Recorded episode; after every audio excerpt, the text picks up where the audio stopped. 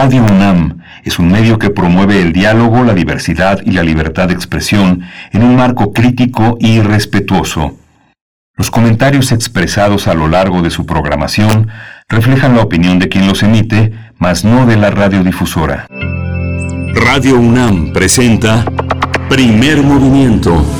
El mundo desde la universidad. Muy buenos días, les damos la bienvenida a este espacio matutino de Radio Universidad, primer movimiento. Bienvenidos, bienvenidas en este martes, martes 18 de mayo de 2021. Son las 7 con 5 minutos de la mañana, a la hora del centro del país. Saludamos a todo el equipo, a todo el equipo, a quienes están en cabina, como cada mañana. Socorro Montes está en, la, en los controles técnicos, Violeta Berber en la asistencia de producción, Frida Saldívar en la producción ejecutiva y mi compañero Miguel Ángel Quemain del otro lado en el micrófono con Sana distancia todavía. Miguel Ángel, ¿cómo estás? Buenos días. Todavía con sana distancia y así seguiremos un, un buen rato después de que pase este semáforo electoral. Hay que cuidarse. Finalmente hemos aprendido a trabajar a distancia quienes tenemos el privilegio de poder hacerlo. Esta mañana vamos a tener eh, una, una, una, petición. Les vamos a pedir que participen con nosotros. ¿Saben lo que es el fuego lento? Pues fuego lento es una recopilación de 39 historietas que, realizó el maestro Ricardo Peláez Goicochea. Ustedes ya lo conocen, es un gran artista plástico, ha sido colaborador de Primer Movimiento durante muchísimo tiempo. Eh, Fuego, Fuego Lento es una obra fundamental de la narrativa gráfica mexicana y piedra angular de la historieta independiente. Tenemos un ejemplar, va firmado, va garantizado. Para ganarlo hay que seguir en Twitter y Facebook a primer movimiento, etiquetar a un amigo amiga con la que compartirías esta lectura, compartir en tus redes nuestra publicación y comentar por qué escuchas primer movimiento. Van a poder participar durante esa semana en nuestras redes sociodigitales y el viernes haremos una tómbola virtual vamos a publicar un video con el nombre de la o del ganador. Así que participen. Fuego Lento de Ricardo Peláez. Seguir, seguir en Twitter y Facebook a primer movimiento, etiquetar un amigo y bueno, compartir en tus redes nuestra publicación, comentar por, qué escuchas primer movimiento, Bernice.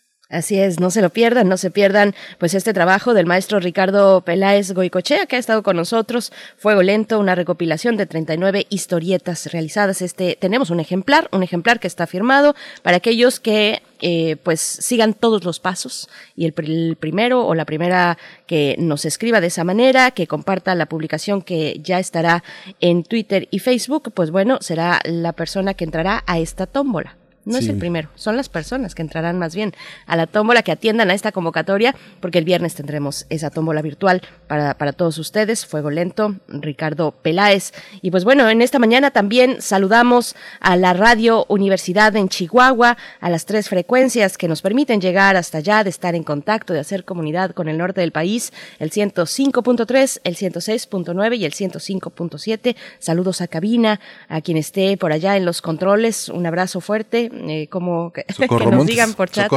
Socorro Montes, está al ah, frente de los controles técnicos. Sí, me refiero allá en Chihuahua, porque ah, siempre hay alguien vigilante eh, cuando hay una transmisión, así es que pues a veces no los saludamos, pero siempre los traemos en la mente, eh, así es que bueno, un abrazo hasta allá, hasta la cabina de Chihuahua, Miguel Ángel. Sí, hoy vamos a tener un, un menú interesante, la movilidad sustentable en el marco de los webinarios Energía y Cambio Climático del CONACYT. Ya habíamos anunciado el desarrollo de estos de estos trabajos en los que van a participar grandes pensadores, grandes expertos en materia de energía y de movilidad. Van a estar con nosotros hoy el maestro Marco Antonio, eh, el maestro Antonio Suárez Bonilla.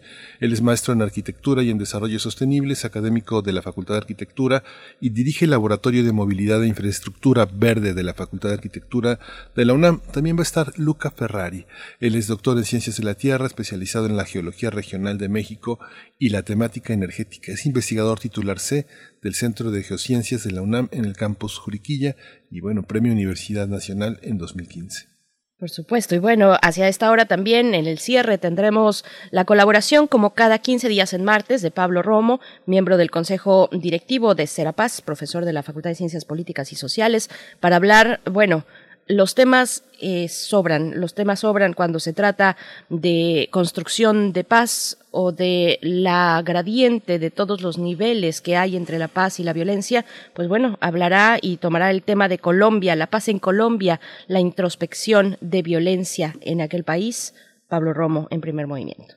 Sí, vamos a tener en la segunda hora la presencia de Medio Oriente, la triste presencia de lo que sucede en Israel y Palestina y la violencia, la escalada de la violencia en la voz del el doctor Carlos Martínez Assad, uno de nuestros grandes investigadores, investigador emérito de la UNAM y del Sistema Nacional de Investigadores, Premio Nacional de Ciencias Sociales y coordinador del Seminario Universitario de Culturas del Medio, del Medio Oriente, el SUCOMO, va a estar con nosotros esta mañana.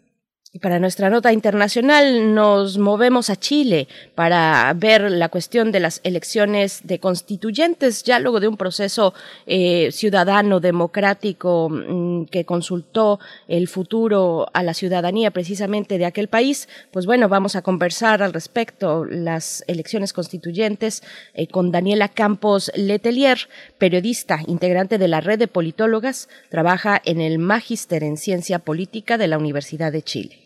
Sí, voy a tener el privilegio hoy de compartir con ustedes la, poesía necesaria y una música también que consuele nuestros corazones.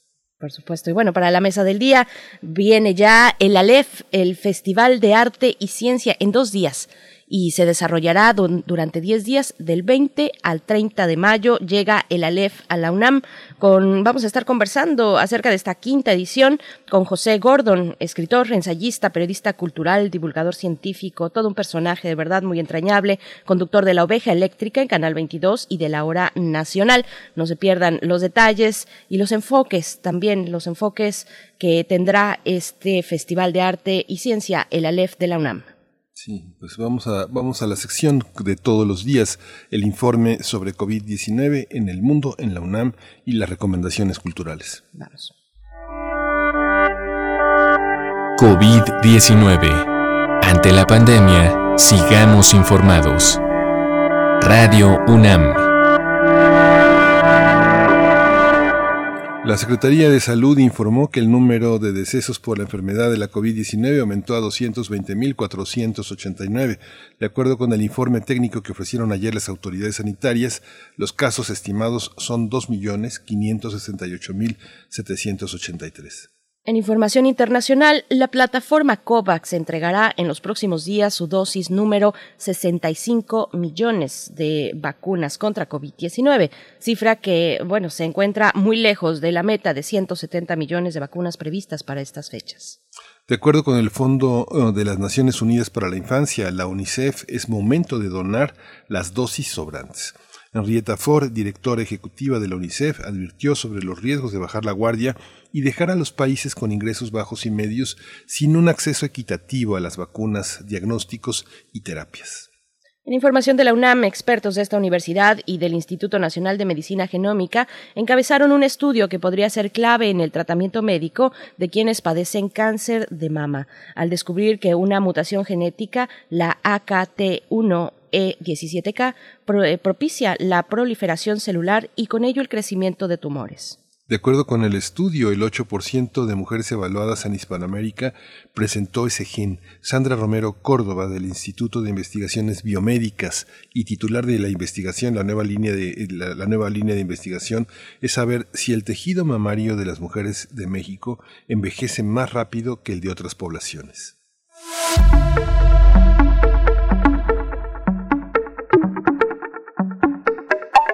Vamos con recomendaciones culturales para hoy martes en el marco del conversatorio Arte, Política y Contracultura. El día de hoy se realizará la charla Antropología, Feminismo y Descolonialidad con la presencia, ni más ni menos que de la académica Rita Segato y de Francisco Carballo.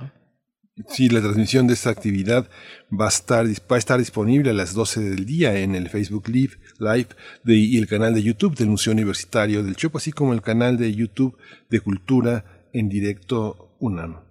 Francisco Carballo y Rita Segato, bueno, en esta charla, Que, que, sí, tendrá, eh, eh, ojalá, esperamos así, un público eh, presente y atento a pues estas propuestas que ya llevan algunas décadas, algunas décadas, tal vez desde los años 90, esta cuestión de la descolonialidad, pero ahora con el feminismo también tienen perspectivas muy interesantes. Vamos, vamos a ir en este momento con música, pero antes solamente invitarles a participar en nuestras redes sociales ustedes ya las conocen y si no, bueno, les comentamos arroba PMovimiento, estamos así en Twitter y en Facebook, primer Movimiento UNAM. Ahora sí nos vamos con música, Miguel Ángel. Vamos a escuchar de Andrés Viñó, eh, se llama Formas Parte.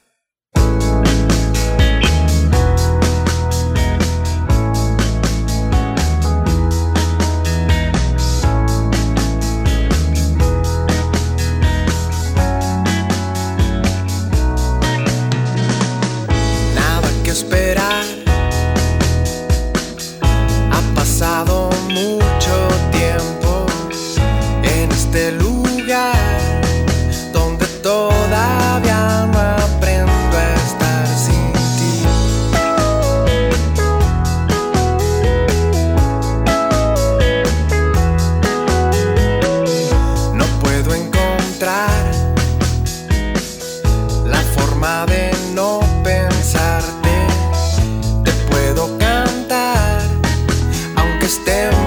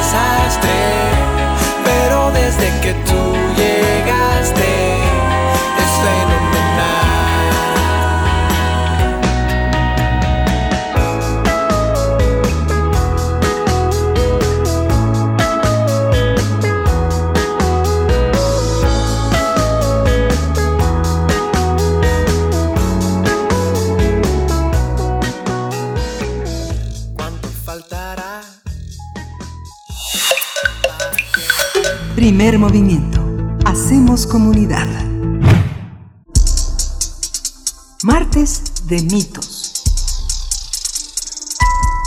En el marco de los webinarios Energía y Cambio Climático, el CONACIT organiza el segundo seminario Movilidad Sustentable. Ahí se discutirá la electrificación del transporte público y privado. Los especialistas van a responder preguntas sobre sus beneficios y límites. Este 18 de mayo, al mediodía, del mediodía a las 2 de la tarde, el maestro Antonio Suárez Bonilla, del Laboratorio de Movilidad e Infraestructura Verde de la Facultad de Arquitectura de la UNAM, será el moderador de las ponencias. A su vez, el especialista Aaron Yasilevich de la Stony Brook University hablará sobre los eh, co-beneficios de la electrificación del transporte privado en la Ciudad de México mientras que el maestro Gustavo Jiménez de la Universidad de Texas va a presentar una ponencia que tituló Planeando la electromovilidad en México y a su vez el maestro Eder Alexander Belandía Durán de la Universidad de los Andes analizará la movilidad eléctrica, retos y oportunidades para la región, una visión desde la experiencia en Colombia. Bueno, pues estos temas son fundamentales debido a que en México el sector transporte es el de mayor demanda energética, pues consume un 46.5% del total y 90% de dicha demanda corresponde al uso de vehículos particulares. En este contexto es importante considerar que nos encontramos en una etapa de declive de la producción de hidrocarburos y por tanto es importante implementar un modelo de movilidad justo y sustentable que resuelva las necesidades de la población y que reduzca las emisiones contaminantes. Bien, pues vamos a conversar sobre la movilidad sustentable, energía y el cambio climático en el marco del webinario organizado por CONACIT.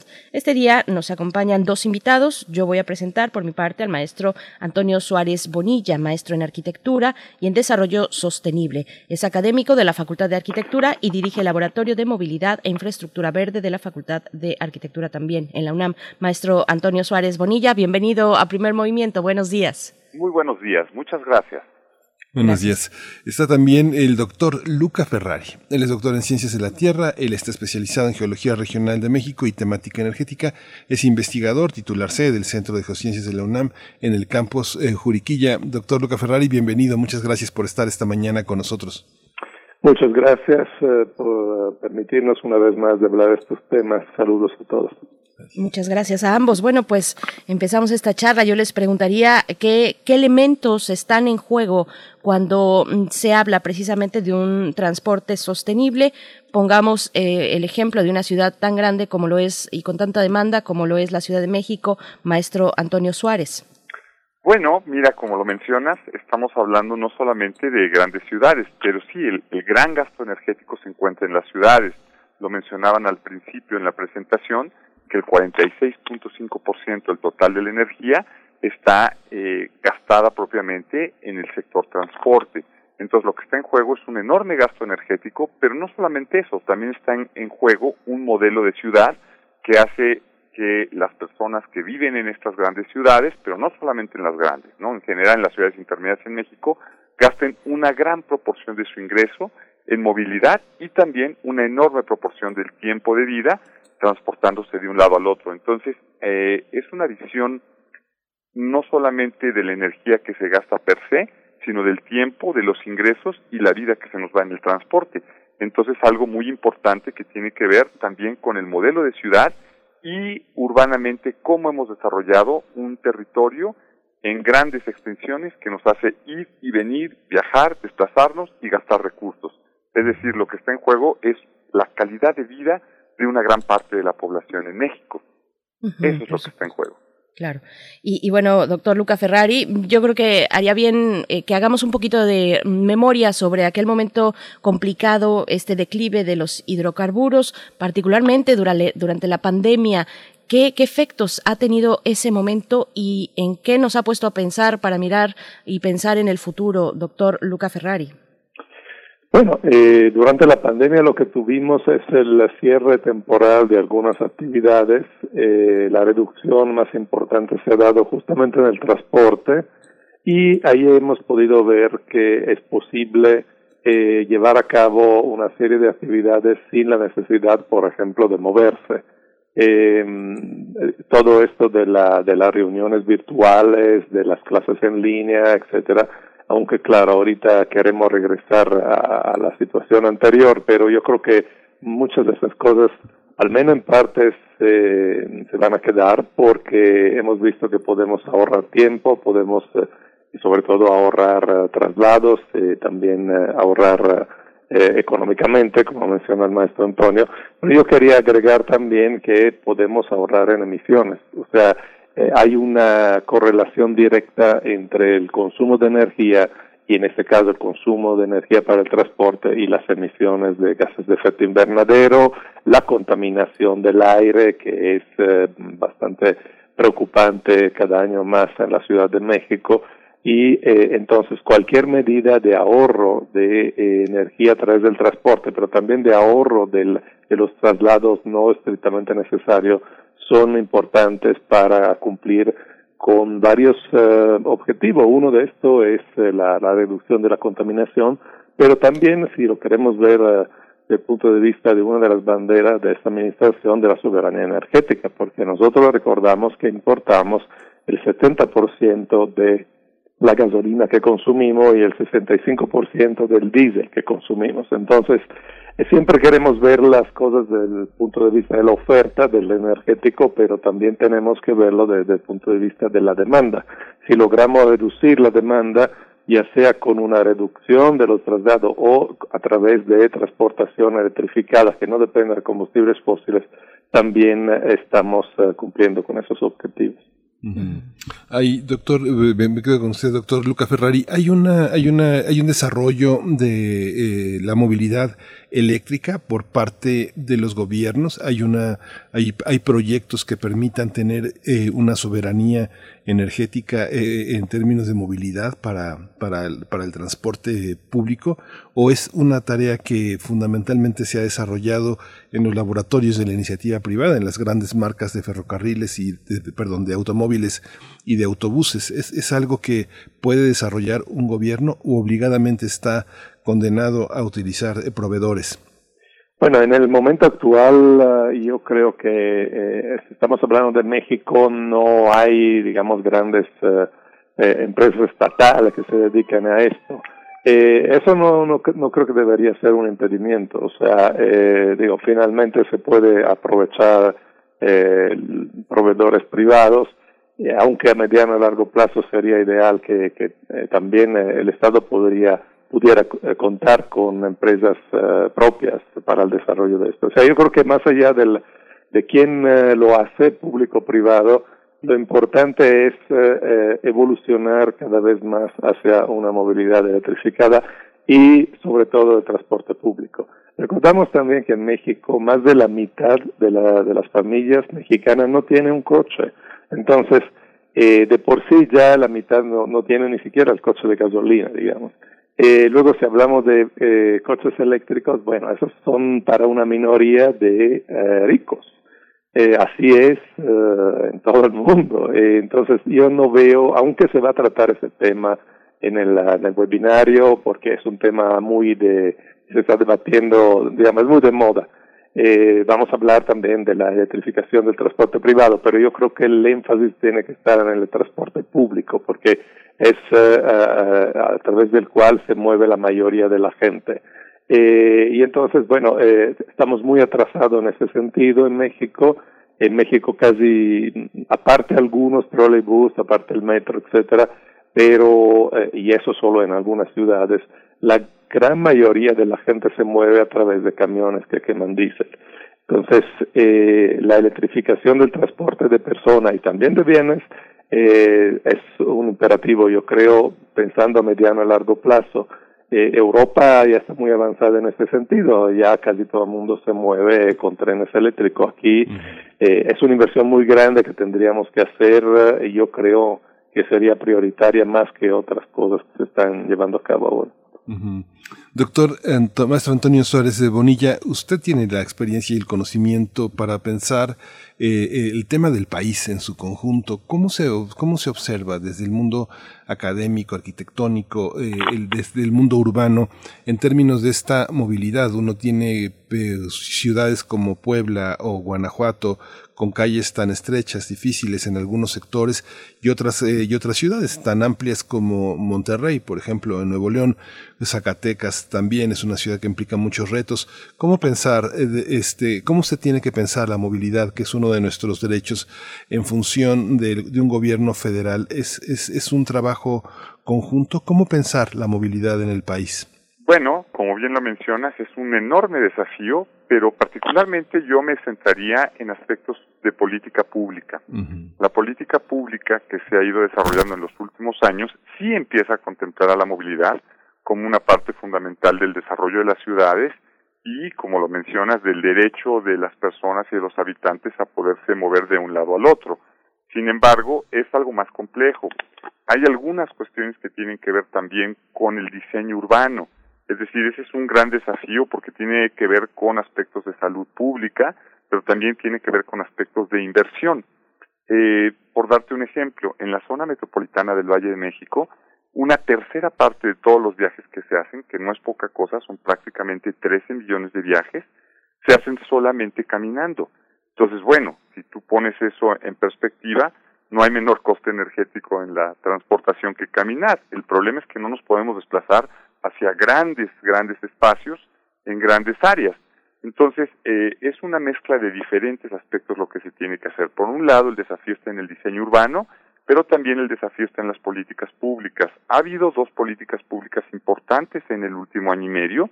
Una de ellas tiene que ver con que se han eh, quitado los impuestos para la importación de los vehículos eléctricos de transporte público, no los individuales, no los autos sino los camiones, los trenes y, otros sistemas, ¿no? Como los tranvías o los trolebuses que podrían en algún momento instalarse en múltiples ciudades. Entonces, esa es una política pública importante. Otra política pública importante que se ha establecido es que la SEDATU ha empezado a hacer propuestas para desarrollo territorial en los cuales el transporte se puede electrificar de manera gradual. Eh, lo que necesitamos hacer es trabajar en diferentes campos, pero el principal campo tiene que ver ahora con la política pública, porque en el caso del desarrollo de la innovación energética, pues hay sí empresas privadas en el mundo, también hay algunas empresas públicas, pero eso ya va caminando. Ahora lo que necesitamos es que esto sea parte de una política y es ahí donde se insertan estos webinarios. Es una estrategia de energía y cambio climático. Es decir, México ya cuenta con una política bastante establecida de cambio climático para cumplir con las metas de desarrollo sostenible, pero ahora a través del transporte estamos tratando de que esto sea tenga una mayor incidencia, porque pues es el principal gasto energético. Entonces, respondiendo a la pregunta, sí, ya hay algunas cosas que se están haciendo, sin embargo, faltan otras y son en múltiples campos, ¿no? Maestro Antonio Suárez, bueno, me sigo con, con usted eh, por un tema que ya mencionaba el doctor Luca Ferrari, que, que, está ahí y que está, decía, un poco de moda, o tal vez de moda, así lo podríamos enmarcar, pero la cuestión del transporte privado eléctrico, que ya en otros países, en Europa, por ejemplo, en países europeos, pues ya es una realidad y ya tienen planteada una ruta, trazada una ruta. ¿Qué dificultades hay en este caso para México? ¿Cómo, cómo problematizar la cuestión del transporte privado eléctrico en un país como este? Bueno, ese es un tema delicado y lo hemos discutido mucho porque se puede pensar que los automóviles como tales son la solución al transporte porque no serían contaminantes, pero no es así. En realidad, eh, los autos eléctricos tienen enormes problemáticas también.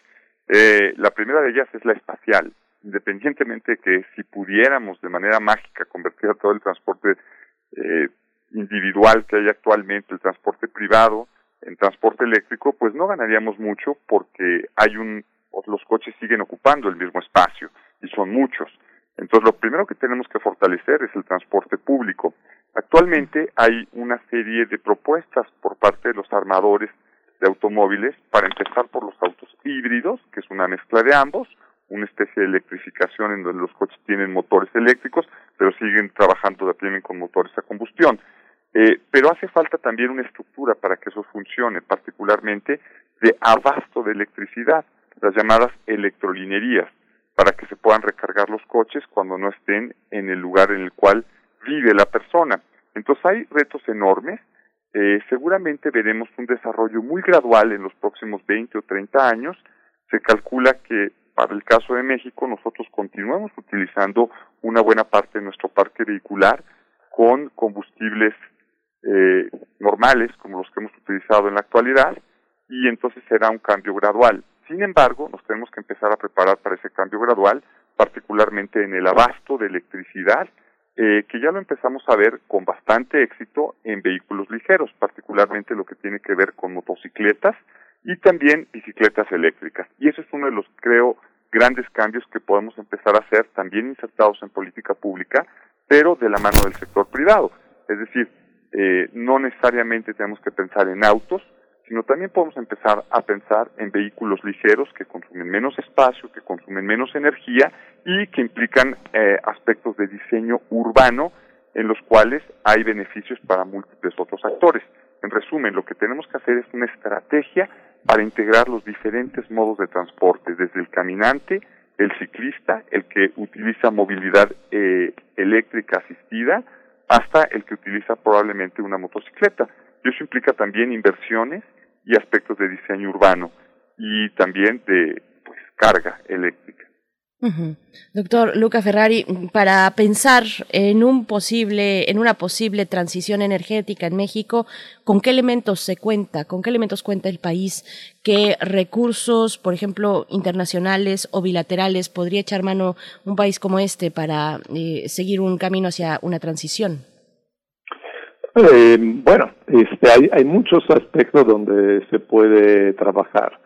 Eh, de hecho, con esos eh, webinarios lo que queremos es justamente abordar algunos de ellos. Eh, ese es el primero de, bueno, el primero fue un, webinario general sobre la necesidad de, de, crecer nuestros consumos energéticos para enfrentar la crisis ambiental climática y el declive de los hidrocarburos. entonces empezamos ahora con el transporte porque es el sector de mayor consumo. El segundo sector de mayor consumo es el sector industrial y ahí vamos a tener otro webinario en junio, el 15 de junio, eh, precisamente para hablar de cómo podemos eh, mejorar la eficiencia, el ahorro energético en el sector de la industrial y sobre todo cómo sustituir la demanda de calor industrial que se hace con combustibles fósiles con fuentes eh, renovables, el famoso calor verde. el sector industrial es un sector crítico porque en México hemos desarrollado una serie de industrias altamente intensivas en energía, como es la industria de transformación maquiladora enfocada a la exportación. Eh, ya lo, lo comenté en alguna otra ocasión, este, importamos energía en términos de gas natural y bueno, también refinar el petróleo. Eh, producimos aquí bienes que luego se vuelven a exportar, entonces estamos este, utilizando aquí energía que pagamos para proveer de eh, bienes eh, más barato a Estados Unidos principalmente. Esa es una elección que yo creo que es, equivocada. A, a, futuro tendríamos que reestructurar la industria para producir sobre todo para uso interno. Eh, luego otro sector importante es eh, lo de, del residencial y comercial eh, ahí también hay muchas experiencias internacionales que nos hacen ver cómo se puede construir edificios públicos, privados, etcétera, de manera eh, que usen lo mínimo indispensable de energía, eh, tanto para la calefacción como para el enfriamiento. En México es sobre todo un problema de enfriamiento, pero hay muchos métodos de construcción bioclimática para el enfriamiento pasivo que no necesitan eh, grandes cantidades de energía para refrigerarse, porque ese es uno de los gastos principales en el sector residencial, ¿eh? en todo el centro norte del país en la costa del país, el, eh, el consumo principal de energía es para el enfriamiento. Y también, bueno, yendo un poquito más uh, a largo plazo, eh, deberíamos empezar a utilizar, uh, bueno, a producir bienes duraderos que están construidos no para venderse más y más, eh, deberíamos abandonar lo que se llama la obsolescencia programada, ¿no? Eh, el hecho que los productos se construyen para que duren solo un cierto tiempo para así el consumidor tener que comprar otros. Al contrario, deberíamos construir bienes que duren lo más posible y que sean fáciles de reciclar. En la actualidad no se puede reciclar casi nada porque la miniaturización de, de todos los equipos electrónicos, por ejemplo, es a expensa de poder luego desmontarlos y reciclarlos. Entonces, si queremos realmente una economía circular, que yo creo que es una utopía, que es algo imposible, pero digamos, si queremos aumentar el reciclaje, reuso de los, eh, de los bienes, de los equipos, tendríamos que también diseñarlo de otra forma. Y bueno, y podría continuar uh, por muchos, uh, mucho tiempo. Una cosa también muy importante es la producción agrícola. Eh, la estamos haciendo a través de la llamada agroindustria que consuma mucho combustibles fósiles en términos de maquinaria pesada, eh, fertilizante, pesticida y además con, con graves daños ambientales, deberíamos progresivamente movernos a una agricultura ecológica. en fin, eh, eso es, algo que vamos a tratar a, través de varios webinarios durante todo el año eh, en este programa nacional estratégico de transición energética y cambio climático. Es, fascinante escucharlos. Tenemos mucho tiempo escuchando al doctor Luca Ferrari y, la, y las dimensiones de su, eh, de su reflexión eh, tan, macro. Eh, nos obliga a pensar, doctor, maestro Antonio Suárez Bonilla, que eh, finalmente ante lo que estamos es en el umbral de muchísimos cambios, que son cambios de, este, de, incluso de creencias. Pienso en este tema de la movilidad, la dificultad para moverse a determinadas edades en el transporte público en horas pico, ¿no? Habría que decir que las personas mayores de 70 o que tengan alguna afección no pueden circular. Y lo mismo pasa con los niños. Es muy difícil mantener a los niños en vilo, eh, incluso en, en vagones, en secciones de los autobuses dedicadas a ellos. Muchas personas han resuelto con créditos el llevar a dos o tres niños o incluso este, familiares eh, consanguíneos o vecinos en el mismo vehículo con su cinturón de seguridad, con su mamila, con su juguete y circular a este, dos horas en la ciudad de Catepec a, este, al sur de la ciudad. Esta, esta parte eh, se está pensando, se piensa en los grandes proyectos de académicos, de arquitectos, de ingenieros, de toda esta, esta parte se piensa, están contemplados estos ciudadanos invisibles para, para los grandes proyectistas públicos? Yo diría que sí. En realidad estamos haciendo un cambio muy grande, es un cambio también de orden cultural en las ciudades. Y ese cambio de orden cultural tiene que ver con empezar a planear con algunos criterios de proximidad. Y cuando hablo de proximidad no solamente es la proximidad física, que todo te quede cerca, sino que podamos también convivir. Hoy en día hay un concepto muy esparcido que está generando muchísimo interés en el mundo que tiene que ver con hacer las ciudades de 15 minutos, es decir, que aquellos centros de vivienda tengan todo funcionando a 15 minutos para que tú lo puedas hacer caminando. Y eso implica eh, ciertamente pensar en aquellos actores más vulnerables de la vía. ¿Quiénes son los actores más vulnerables de la vía?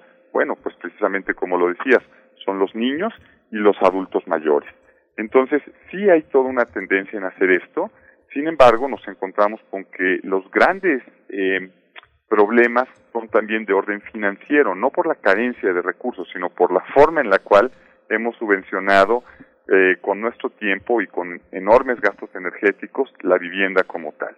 Hoy en día la vivienda que se está construyendo en las periferias de las ciudades, pues se construye ahí porque el suelo es mucho más barato que al interior de las ciudades. Entonces, revertir ese proceso implica enormes cambios de orden político y económico.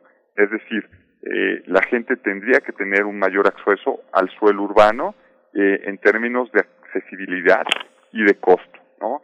Necesita ser eh, accesible el costo para poderlo pagar, pero también necesitamos empezar a reconformar las ciudades que ya existen y hacerlas unas ciudades de 15 minutos caminando. Es decir, hay técnica, hay inclusive eh, una idea también muy esparcida que tiene que ver con la generación de las supermanzanas, que tiene por, por objetivo generar eh, pequeños clústeres en los cuales se inhibe la entrada de vehículos, pero se generan otros servicios. Lo más importante es que la gente tenga acceso a una vivienda que pueda pagar y que esté prácticamente conformada por infraestructura de ciudad escuelas, hospitales, centros recreativos y como lo decía el doctor Luca Ferrari al inicio de la conversación, en la pandemia hemos aprendido muchísimo al respecto. Entonces seguramente vamos a tener eh, muchísimos modelos de ciudad que se empiecen a planear y que se empiezan a gestar en estos momentos de crisis y tenemos que estar despiertos para apoyarlos y para generar eh, nuevos aspectos que tengan que ver con la vivienda y una igualdad en las ciudades, ¿no? Que no existan ciudades de primera, de segunda y de tercera. Hoy en día necesitamos tener una vivienda cercana a los centros laborales. y seguramente, pues, hacia allá vamos. Sí. Sin embargo, doctor Luca Ferrari, hay una, hay una, hay una brecha. Yo recuerdo no sé, recuerdo en, eh, eh, en, mi pubertad y en mi adolescencia ver cómo se representaba en la televisión, incluso en la infancia, cómo se representaba en la televisión y en el cine la diferencia entre, entre ser una persona urbana y ser una persona rural, atravesarse las calles corriendo, eh, subirse todavía con el autobús en marcha o, o bajar en marcha, no poder circular en las bicicletas, no saber cómo comportarse en, esto, en estos eh, espacios de, de, la movilidad. ¿Cómo observa usted estas brechas? Usted que, eh, que, que, vive en, en, una parte del país que tiene un desarrollo muy distinto a, a, las grandes ciudades, pienso Monterrey, la Ciudad de México, Guadalajara, ¿cómo lo observa usted esto, esta, esta manera de colocarse? en términos de energía y en términos de cultura en medio de la ciudad, en medio de, en medio de la ciudad este, menos favorecida. Bueno, yo vivo en Querétaro, que tampoco es una ciudad tan pequeña, pero por fortuna eh, vivo cerca del campus de la UNAM, que está en las afueras, y así, digamos, la UNAM eh, tiene varios campus afuera de la Ciudad de México, y pues los investigadores tenemos la, la posibilidad, y ya yo casi el privilegio de adquirir la vivienda cerca del lugar de trabajo, y esa es una gran, grandísima ventaja, como lo mencionaba el maestro Antonio Suárez, es este El problema que tenemos en México es la extrema variación uh, regional, eh, no solo entre ciudades y campos, sino también de condiciones climáticas, uh, geográficas, culturales, geológicas, hasta yo diría. Entonces, yo creo que eh, es muy importante pensar soluciones adecuadas por cada situación geográfica. No podemos tener una solución única para todo y muchas veces, como el, todo el, centro de la Ciudad de México, siempre pensamos a, a la Ciudad de México. Bueno, pues hay muchísimas ciudades medianas y, y pequeñas en México. Hay incluso eh, zonas rurales donde vive una parte importante todavía de la población. Eh, de hecho, son las zonas más marginadas, eh, con que viven más en pobreza energética. Ese es otro tema también que tenemos que considerar. El modelo no tiene que ser eh, la urbaniz continuar con la urbanización, porque esa es la tendencia general que ha tenido México y el mundo. México ya desde los años 70 tiene más población urbana que rural pero todavía tenemos, no sé, eh, probablemente 40, no, no sé el número exacto, pero decenas de millones de personas que viven en situaciones rurales. Eh, esa gente hay que proporcionarle eh, posibilidades, bueno, hay que verlo además con ellos, pero digamos, hay que atender también esta, esta parte de la población eh, y no necesariamente, como digo, el, el, la solución está en que se mueva a la ciudad Ahora más bien deberíamos eh, empezar a despoblar las ciudades más grandes porque hacia el futuro no van a ser sustentables. La Ciudad de México para nada es sustentable. Es una ciudad que derreina recursos en términos de comida, energía y agua en un radio de cientos y cientos de kilómetros. Entonces, eh, en el momento que tengamos menos disponibilidad de energía y sobre todo menos disponibilidad de eh, combustibles fósiles, eh, muchas cadenas de suministro en muchos sistemas de abastecimiento se pueden uh, interrumpir. Entonces, eh, así como decía Antonio de la ciudad de los cinco minutos, digo de los quince minutos, bueno, eh, lo ideal es tener ciudades uh, medianas y pequeñas que uno pueda eh, transitar o a pie o en bicicleta o con un medio de transporte público, digamos. Eh, pero eh, ese es un poco el futuro, yo creo. O sea, el, la, la, ese mito del, de la urbanización, pues deberíamos revertirlo. Es un mito que se pudo dar por los combustibles fósiles, pero las ciudades de hace dos siglos estaban a la distancia que podía cubrir uh, el, uh, un caballo. Pues, pues está hecha la invitación para que hoy al mediodía, del mediodía a las 2 de la tarde, eh, pues eh, podamos asistir a esta charla, a estos webinarios Energía y Cambio Climático que organiza el CONACIT. Con este tema estará presente el maestro Antonio Suárez Bonilla, eh, con beneficios de la electrificación del transporte privado en la Ciudad de México. Así es que el día de hoy, eh, eh, las coordenadas para ver, creo que son las redes sociales de CONACIT, pero no estoy segura exactamente si es YouTube. los esperamos a las 12 del día en las principales redes sociales. Es decir, vamos a estar tanto en YouTube como en Facebook. Ah, Ahí nos pueden seguir en los canales oficiales del CONACIT, tanto en Facebook como en YouTube. Perfecto. Al mediodía estaremos ahí. Maestro Antonio Suárez, muchas gracias por, por esta charla, por este preámbulo de lo que podremos ver al mediodía. Gracias. A ustedes, que tengan muy buen día. Igualmente, maestro Antonio Suárez, maestro en arquitectura y en desarrollo sostenible, académico de la Facultad de Arquitectura, donde dirige el Laboratorio de Movilidad e Infraestructura Verde. Igualmente, como siempre, doctor Luca Ferrari, gracias por, por esta compañía. Un gusto, gracias a ustedes. Hasta pronto. Bien, Miguel Ángel, pues vamos a ir con música. Vamos a escuchar a continuación, bueno, esto que nos tiene preparada la producción en esta mañana a cargo de Rodolfo Bueso. Vámonos de aquí.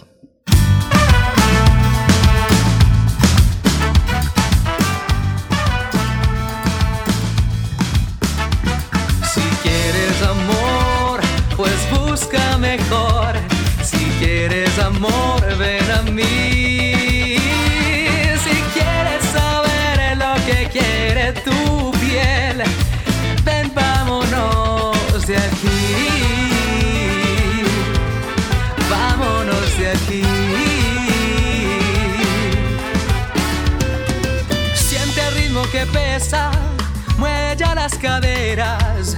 Bailame lentamente que te quiero para mí, para un lado, para el otro relajándonos un poco, explorando nuestros cuerpos para sentirnos al fin y no dejemos que esta noche se nos pierda. Disfrutemos los momentos que esta vida nos presenta.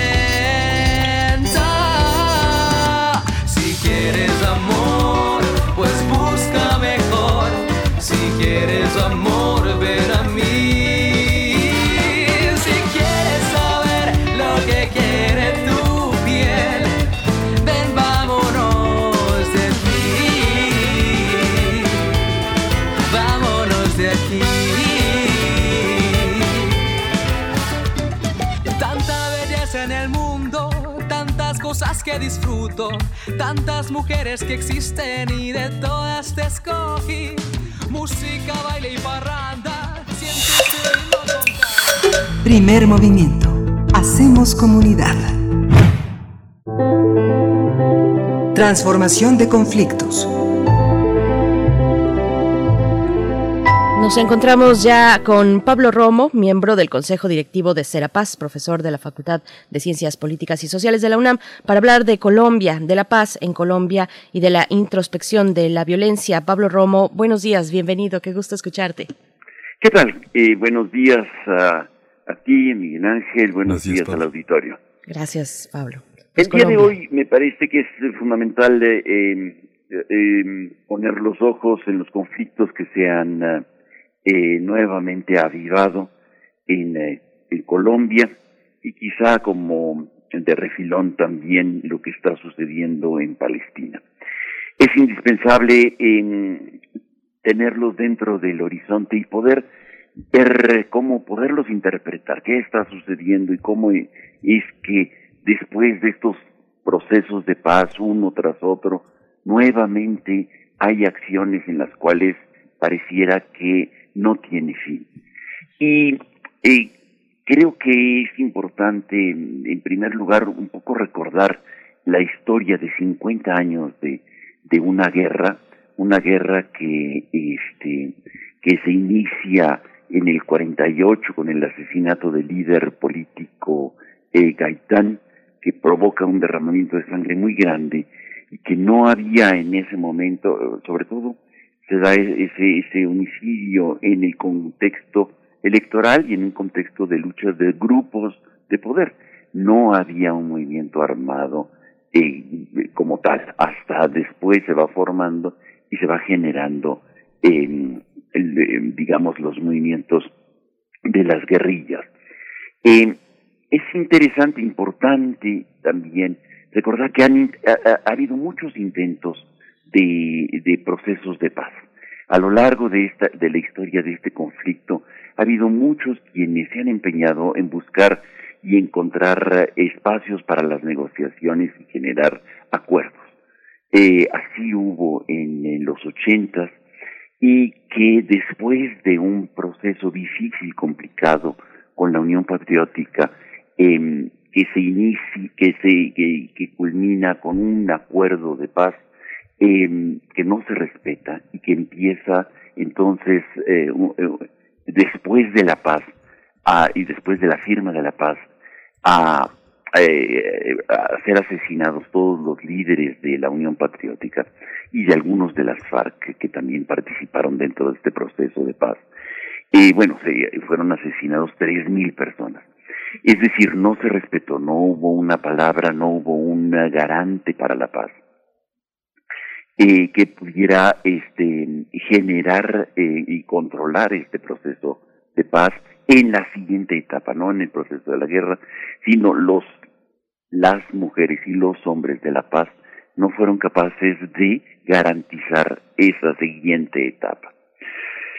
Hoy nos encontramos con, con, este conflicto nuevamente, una eh, curiosa, rara y alentadora expresión de jóvenes en este en Colombia que dicen no al cómo van las eh, esta este proceso de presunta paz sobre todo porque estamos viendo exactamente lo mismo que sucedió en los años 80. En el nombre de la paz se mantienen las cosas muy tranquilas en un aspecto, digamos, de relaciones políticas y no hay confrontaciones bélicas, sin embargo los homicidios a los líderes continúan y se, y se multiplican, sobre todo en ciertas regiones de Colombia, los grupos así llamados de autodefensa, que son paramilitares, controlados por el ejército, eh, han asesinado en los últimos eh, en los últimos años después de la firma de paz una, una gran cantidad de líderes sociales este y excombatientes no respetando los acuerdos de paz. A esto eh, un teórico interesante, importante que recomiendo a nuestro auditorio que conozca, que se llama Daniel Bartal, llama a esto los conflictos intratables. Esto de los conflictos intratables este, lo refiere este autor que se llama Dan Bartales, israelí, eh, como, curiosamente, eh, su origen israelí conoce bien de lo que está hablando. Eh, él dice y señala que los conflictos intratables son aquellos en los cuales eh, por más que se intentan eh, caminos de negociación, no, si, no salen adelante por las condiciones estructurales del propio conflicto, en las cuales las creencias de los grupos en conflicto, de los actores sociales en conflicto, se transmiten por años y contribuyen eh, en su mantenimiento con creencias propias, aunque sean absurdas aunque sean absolutamente paradójicas y ridículas. Sin embargo, pueden mantenerse así porque son convicciones vividas a lo largo de periodos largos y prolongados de tensión y de guerra, que van a, eh, deslegitimando cualquier tipo de proceso de paz o cualquier tipo de institucionalidad que genere, eh, que ayude a procesar la conflictividad. Estos conflictos, en estos conflictos las instituciones no están preparadas para los cambios que exige eh, los acuerdos de paz o las transiciones necesarias y se convierten en cascarones vacíos llenos de corrupción por dentro. Esto también nos lo hace referencia el comisionado para la paz de Colombia, Carlos Berinstein, que valdrá la pena, invito al auditorio a que conozca un poco la página de la Comisión de la Verdad.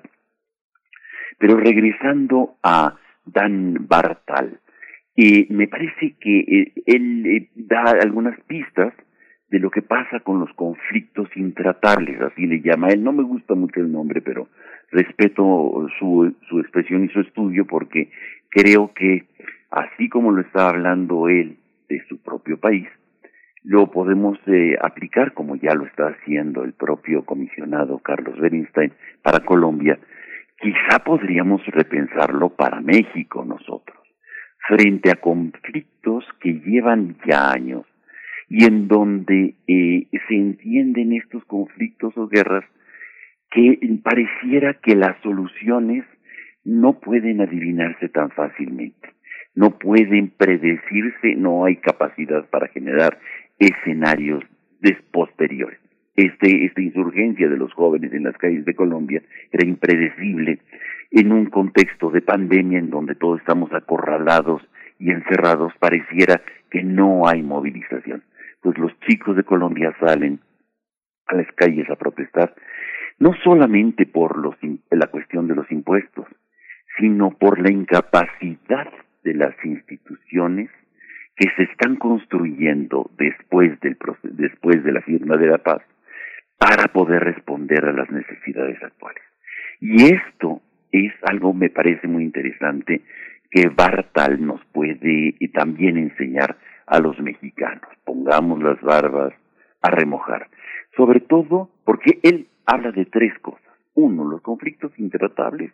Dos, el pensamiento paradójico, en donde dice él que, los, eh, que llega el momento en el que eh, se genera una convicción tal en los actores que todo aquello que no esté de conformidad con lo que uno está convencido y pensando, luego entonces está equivocado y hay que combatirlo. Por más que eh, sean cuestiones de carácter evidente, Es parte de lo que él llama el pensamiento paradójico, en breves palabras. Y por último, la autocensura. En conflictos largos como el de Colombia, como el de eh, Palestina y como el que se está haciendo en México, la autocensura para poder sobrevivir va a generar una serie de mecanismos internos de control para poder sobrevivir y sobrepasar las situaciones de violencia evidentes y extremas, como podemos pensar en Michoacán, en Aguililla, por ejemplo, ¿no?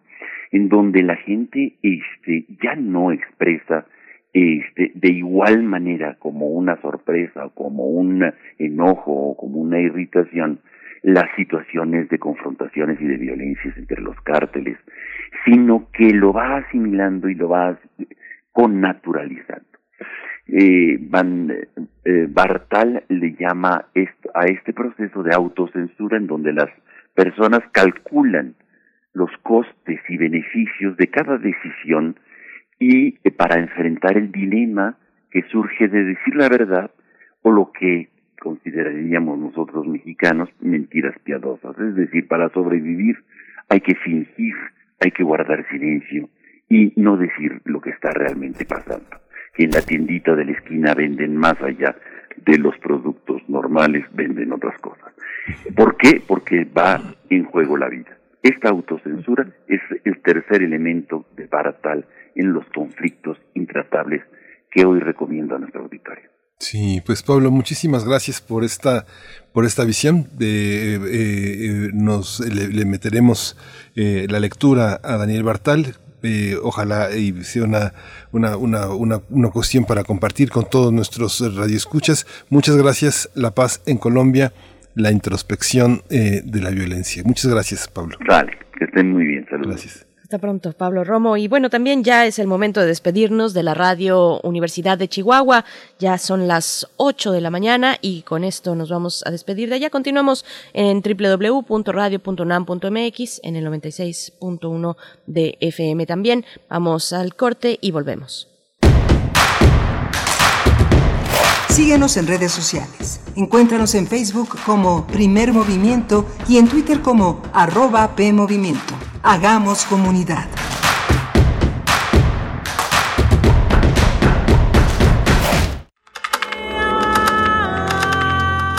Para conocer la música y los nuevos sonidos que se están haciendo en este tiempo, escucha Testimonio de Oídas, música nueva en voz de sus creadores y sus intérpretes. Martes y jueves, 1 a.m. Retransmisiones, sábados y domingos a la misma hora 96.1 FM 860 AM.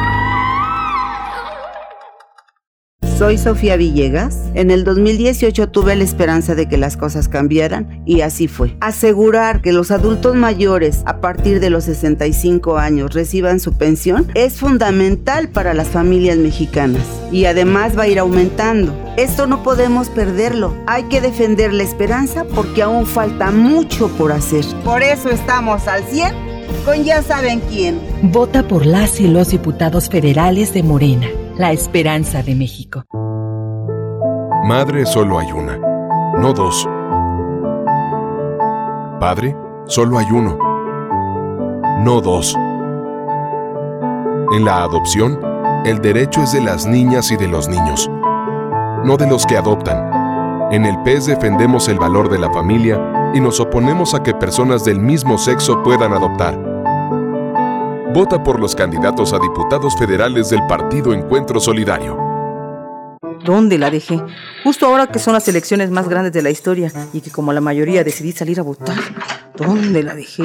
¿Ma? Ay, hija, extravié mi INE y no sé qué hacer. Tranquila, aún estás a tiempo de sacar una reimpresión idéntica. Es muy sencillo. Puedes hacerlo hasta el 25 de mayo. ¡Qué alivio! Mi cubrebocas. ¿Ma? Voy por mi reimpresión y el 6 de junio voto. Tienes hasta el 25 de mayo. El 6 de junio, el voto sale y vale. INE.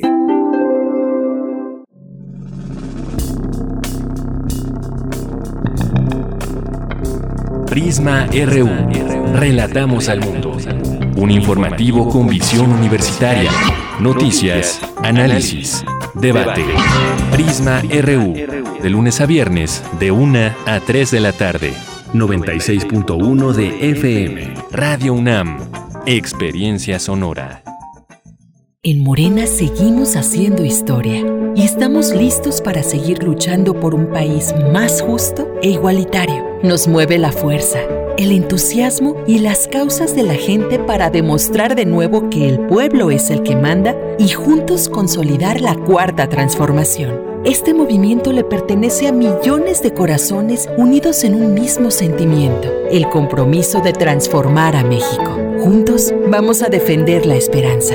Morena. Habla Mario Delgado. Por primera vez en muchos años tenemos un presidente honesto, gracias a que tú te decidiste a votar por un cambio verdadero. No somos más de lo mismo. Se acabó la robadera de los corruptos de siempre. Ahora los recursos se destinan a las pensiones de los adultos mayores, a las becas de niños, niñas, jóvenes y a garantizar la salud. Te necesitamos para seguir haciendo historia. Este 6 de junio, que nadie se quede en casa. Salgamos a votar con alegría porque la transformación va. Estamos al 100, con ya sabes quién. Vota por las y los diputados federales de Morena. Habla Marco Cortés, presidente nacional del PAN. Con el PAN en la Cámara de Diputados impulsaremos que vuelva el seguro popular, las estancias infantiles, el programa de Prospera y el apoyo al campo. No permitiremos que te quiten ningún programa social que hoy recibas. El compromiso de las y los diputados federales de Acción Nacional es exigir que los programas sociales lleguen puntuales y sean parejos para todos los que realmente lo necesitan. Juntos pongámosle un alto a la destrucción, a los abusos y atropellos de Morena. Cuenta con nosotros. Vota por los candidatos a diputados federales del Encuentra la música de primer movimiento día a día en el Spotify de Radio UNAM y agréganos a tus favoritos.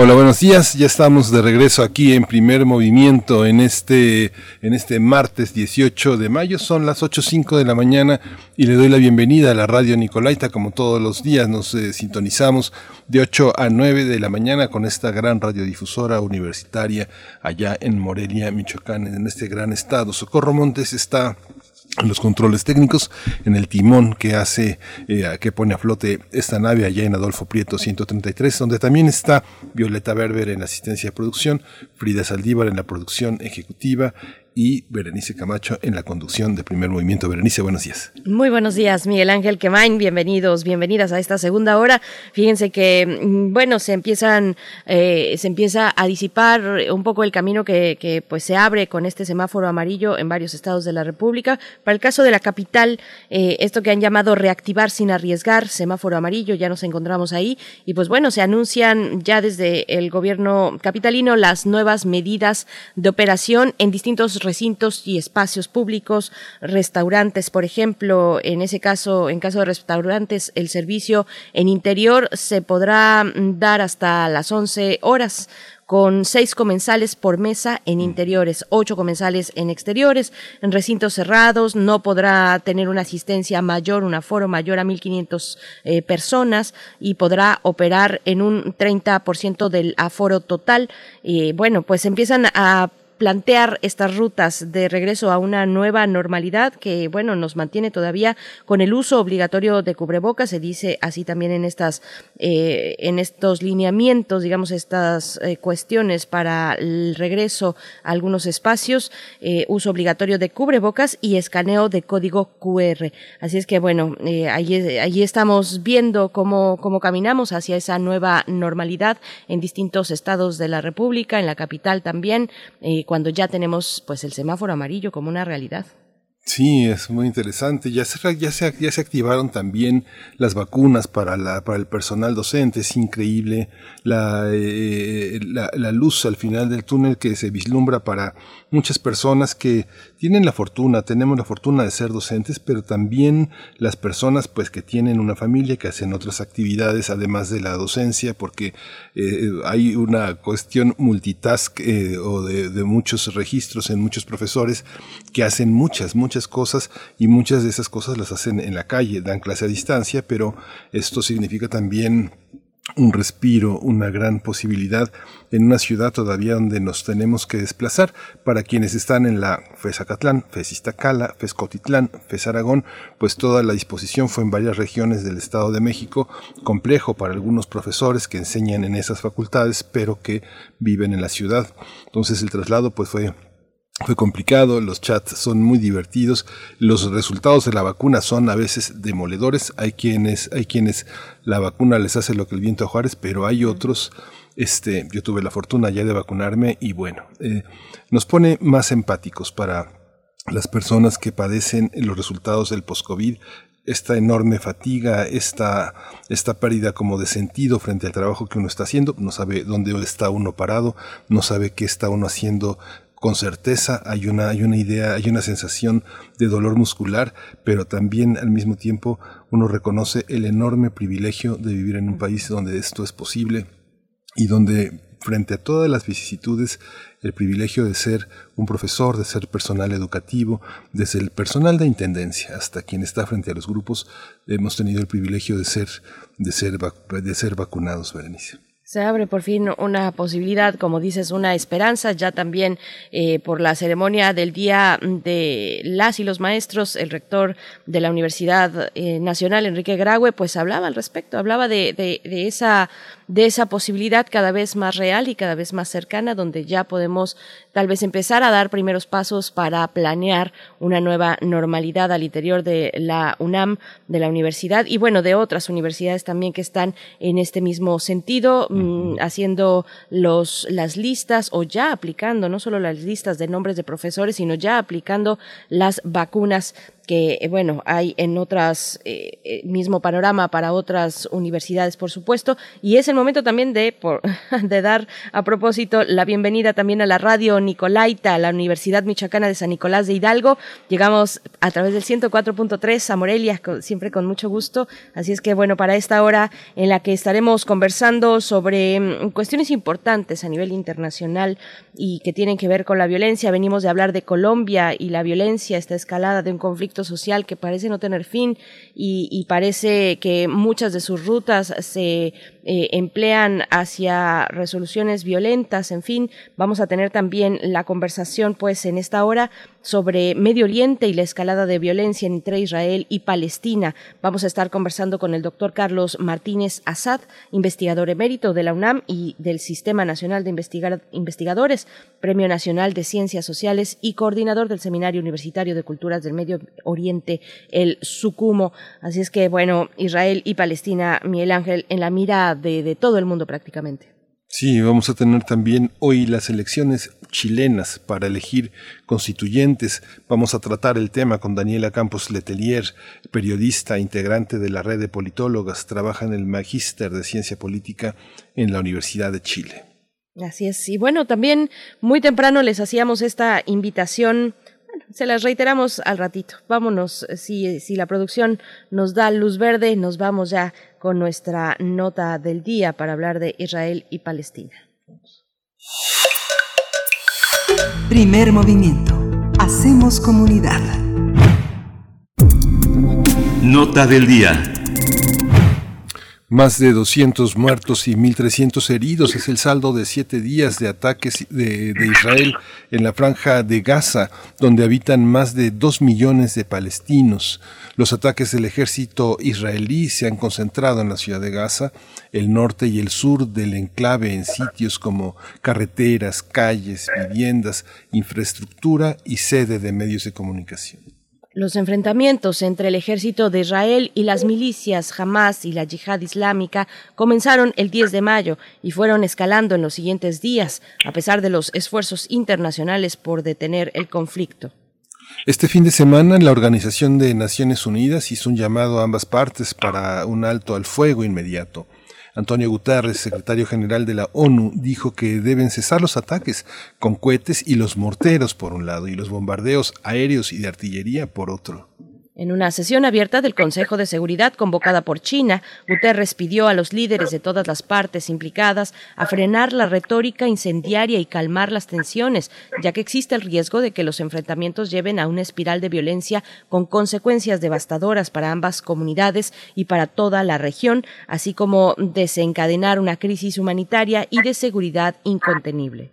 Guterres dijo que la única manera de avanzar es volver a las negociaciones con el objetivo de una solución de dos estados, con dos estados que convivan en paz, seguridad y reconocimiento mutuo, con Jerusalén como capital de ambos estados, sobre la base de las resoluciones eh, pertinentes de la ONU, el derecho internacional y los acuerdos anteriores. Pues vamos a conversar sobre esta situación en Medio Oriente, la escalada de violencia entre Israel y Palestina. Nos acompaña a través de la línea en primer movimiento el doctor Carlos Martínez Assad, investigador emérito de la UNAM y del Sistema Nacional de Investigadores, Premio Nacional de Ciencias Sociales y coordinador del Seminario Universitario de Culturas del Medio Oriente, el SUCUMO. Doctor Carlos Martínez Assad, con mucho gusto le saludamos esta mañana. Buenos días.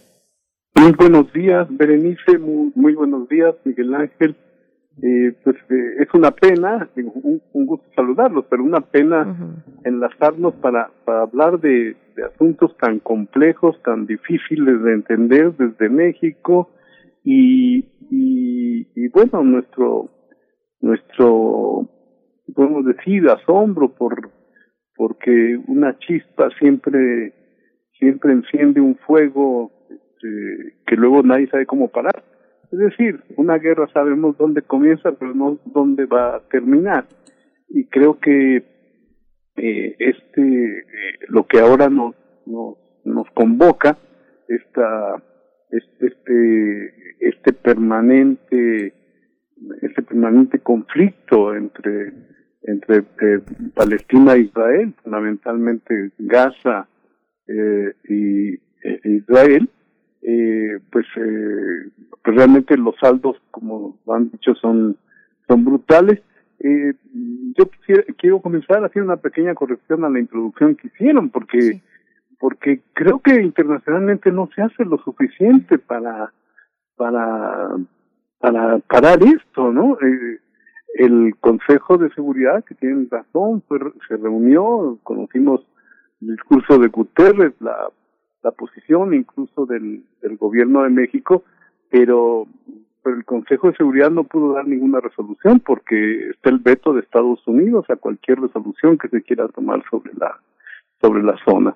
Así es que el, creo que los esfuerzos de, de buscar una negociación internacional siempre son complicados y más cuando estos se dan solo en el contexto de, de cuando el conflicto, cuando el conflicto, cuando el, cuando ya nadie puede apagar el fuego. Y creo que las negociaciones tendrían que ser aprovechando los tiempos de paz eh, que, se han dado, la, el status quo que, que aparentemente se había alcanzado y no esperar a, a que siempre estemos eh, así al borde, al borde del, del desastre como, como ocurre, como ocurre en esta, en esta ocasión. Sin embargo, creo que sí es interesante decir sobre todo algunas de las de, de la de lo nuevo que está aconteciendo que está aconteciendo en toda esa región porque por primera vez jamás asume la la defensa de algo que que acontece en Cisjordania. Como ustedes saben jamás eh, gobierna Gaza y, y, con la fuerza del partido de, de Hamas que que, que además pues el, tiene el, el brazo armado o, es fundamentalmente un brazo armado de defensa y, y la autoridad palestina que controla Cisjordania, que gobierna Cisjordania con Mahmoud Abbas y, y por primera vez lo que estaba sucediendo en el en un ámbito que siempre fue eh, bastión sobre todo de Cisjordania, como es Jerusalén, en particular Jerusalén Este, eh, pues en, en, esta ocasión jamás salió la, a la defensa de lo que estaba ocurriendo ahí, con lo cual es interesante que dos organizaciones políticas palestinas muy muy alejadas, muy controvertidas, eh, de pronto parecen identificarse en un solo objetivo y, y esto pues resulta algo algo algo nuevo que que en términos que quizá podría aprovecharse para para lograr ahí matizar, eh, aplacar la, las intenciones bélicas de, Hamas y, y, asumirlo como un actor que se suma a, la, a las intenciones políticas de llegar a acuerdos, acuerdos duraderos con, con Israel. Eh, no sabemos qué, en, en qué vaya a parar, desde luego todo esto, pero eh, pero pues fue una es algo es algo nuevo en este, en, el conflicto en en el en, en, un conflicto que lleva que lleva ya ya tantos años.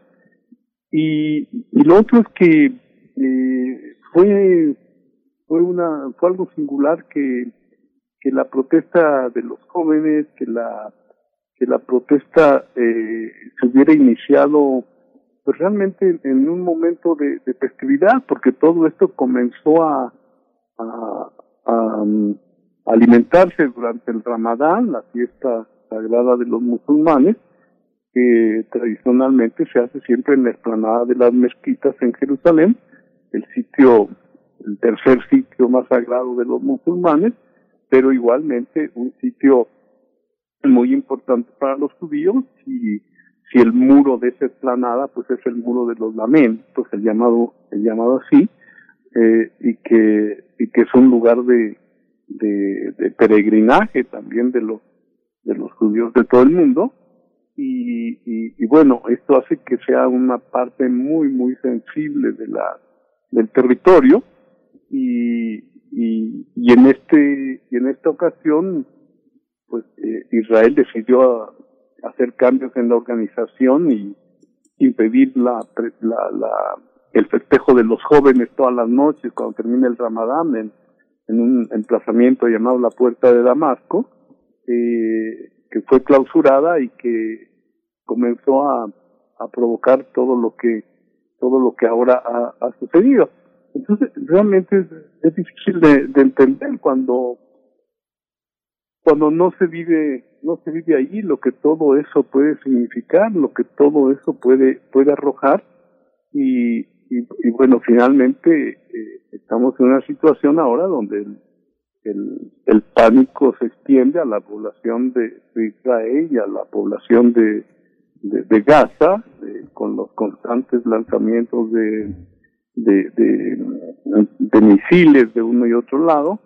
Eh, y, y bueno, llegamos a, a esta situación donde encontramos ahora, donde de nueva cuenta eh, Gaza está siendo prácticamente destruida, pero por no sé qué número de ocasión, eh, pero como si no supiera jamás que, que Israel responde siempre con, con fuerza a ese tipo de a ese tipo de, de, provocaciones, podríamos decir.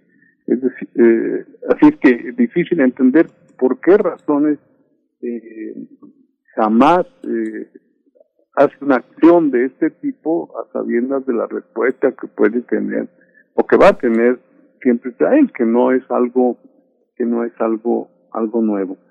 Ahora, pues creo que lo que lo que procedería, lo que podría proceder es además también pues una investigación eh, profunda de los organismos internacionales de que de, cómo se, se, se echó a andar este mecanismo de guerra que que ahora que ahora resulta imparable como como bien bien se decía este, cuántos muertos se, se requieren para que para que esto para que esto pare. Y y bueno eh, creo que no hay más que una enorme preocupación de ver cómo, cómo se desarrollan los hechos y, la incapacidad de, de, de, poderlos parar. Ahora, políticamente, pues resultaba un momento muy, muy complicado, un momento eh, difícil para, para Israel, que tiene cuatro elecciones eh, que no le han permitido hacer gobierno. Eh, Netanyahu está a la cabeza, pero pero sin toda la legitimidad de un de un de un apoyo electoral eh, un apoyo electoral suficiente o de alianzas políticas suficientes para mantenerse para mantenerse en el gobierno y parece que todo ese contexto también influyó en la respuesta en la respuesta final eh, así como eh, como el, acercamiento entre entre Al-Fatah y, y Hamas eh, que también debían realizar elecciones que han venido aplazando durante mucho tiempo y, y que y que justo debían realizarse en este mes y que definitivamente aunque ya se había dicho que se se postergarían, pues con estos hechos de nueva cuenta tienen que quedar postergados y, y bueno, ahí, ahí los intereses eh, que ganan, quién sabe de, de, cuál de las salas eh, políticas pueda, pueda ser, eh, sin embargo, pues hay un, hay un, una, una suerte de espera política tanto en, en Israel como, como en Palestina, eh, respecto a la, a la representación formal y al, y al, y al hecho de quién gobierna esos, esos espacios. Así es que, pues todo esto sucede en ese, en, en ese contexto. Creo que, pues como decía, sí, no, no, no quedaría más que esperar que de veras hubiera una una mayor presencia de los organismos internacionales para, para provocar acuerdos que, que de otra manera se ven, se ven muy difíciles porque, porque pues hay, hay formas de, de, pensar, hay formas de actuar muy, muy internalizadas en los diferentes, en los diferentes grupos, en los diferentes bandos, cómo hacer para que, para que todo eso para que todo eso pudiera cambiar. Así es que, pues creo que estamos en una en, una situación difícil. No, no, no, no es inédita, no, no es la primera vez, lamentablemente, eh, pero pues esperaría que, que pudiera llegarse a una a una a una solución más definitiva con en, en el Consejo de Seguridad volvió a salir volvió a planear, a plantearse la idea de los dos estados, una, una idea que a veces adquiere cierto auge, en otros momentos se,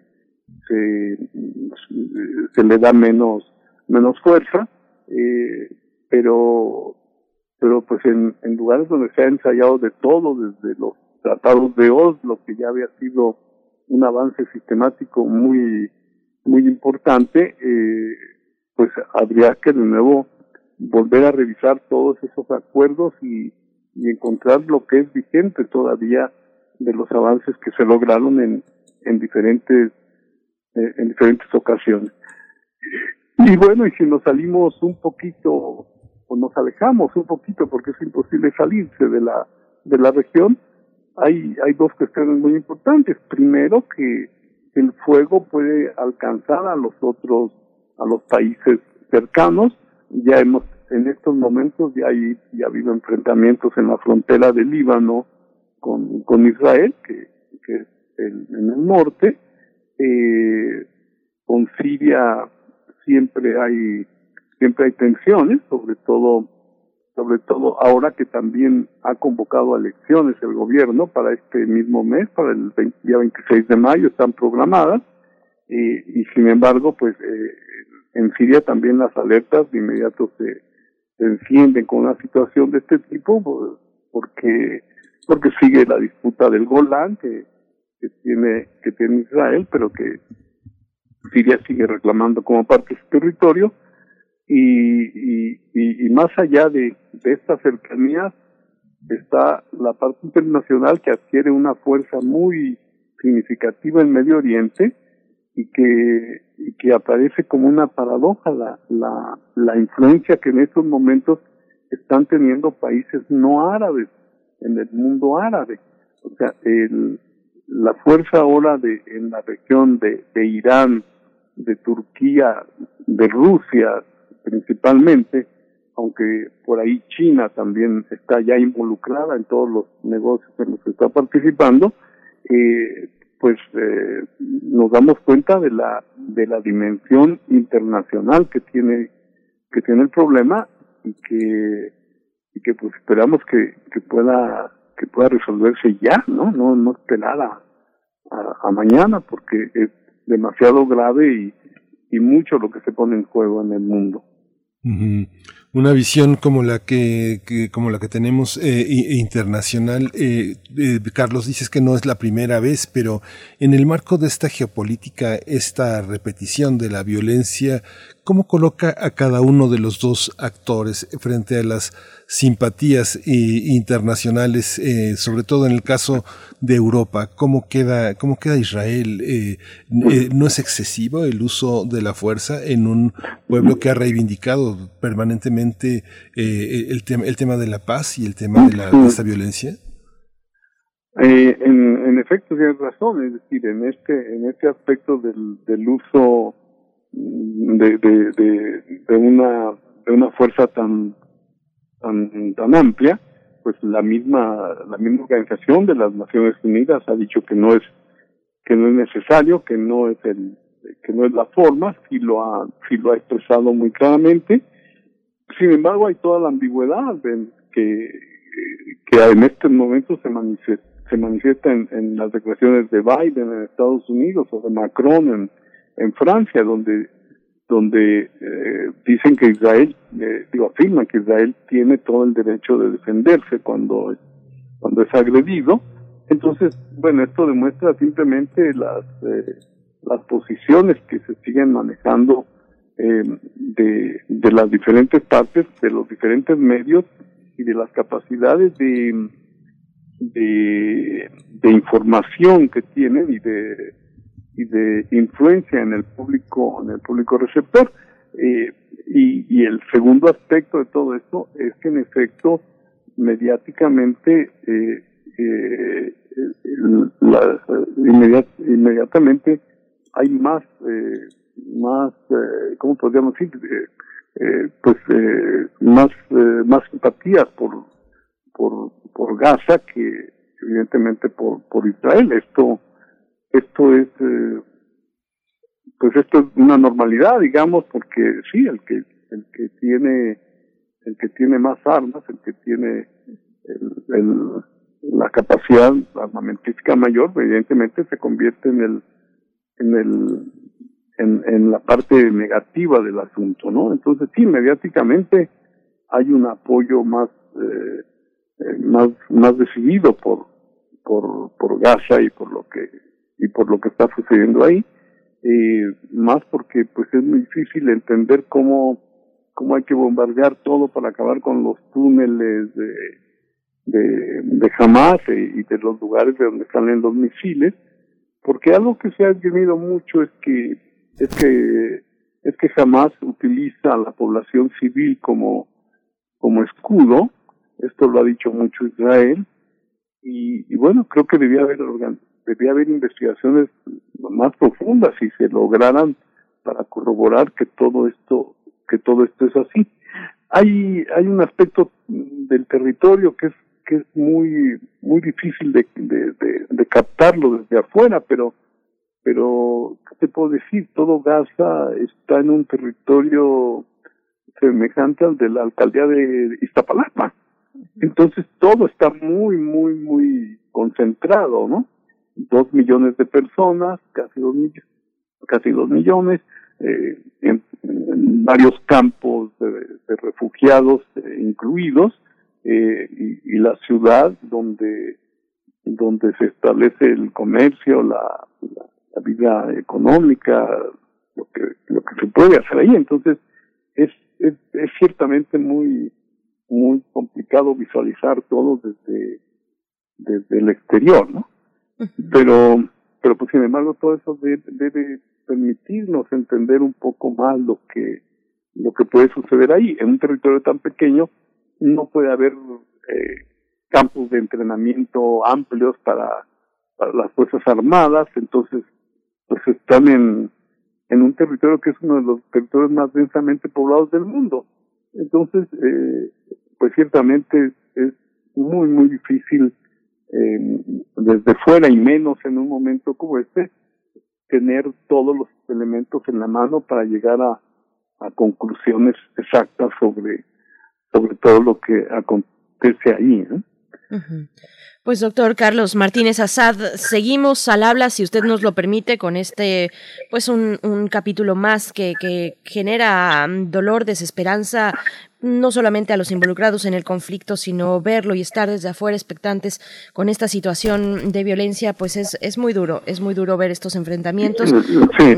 Me quedo con esta cuestión también de pensarlo, de, de, pensar y de tomar como relevante el elemento de un conflicto entre naciones que son dispares o desiguales y, y entender y repensar la proporcionalidad de la fuerza de una nación como Israel. Pero bueno, no, el tiempo se nos ha agotado, le, no tenemos más que agradecer la participación de esta mañana, doctor Carlos Martínez Azad. Muchas gracias. Ojalá les, les contribuya a que su auditorio piense en el problema y en la dificultad y en las dificultades que tienen las poblaciones de los de los diferentes países para eh, encontrar una solución, encontrar la tranquilidad, la paz, que pues seguramente son ellos los que más la desean. Por supuesto. Muchas gracias, eh, doctor Martínez Azad. Hasta pronto. Gracias. Gracias. Hasta luego, doctor. Gracias. Bien, pues eh, vamos a ir con música. Son las 8 con 33 minutos de la mañana. Esto está a cargo de Hispana, Amapola es la canción y volvemos, estamos en primer movimiento.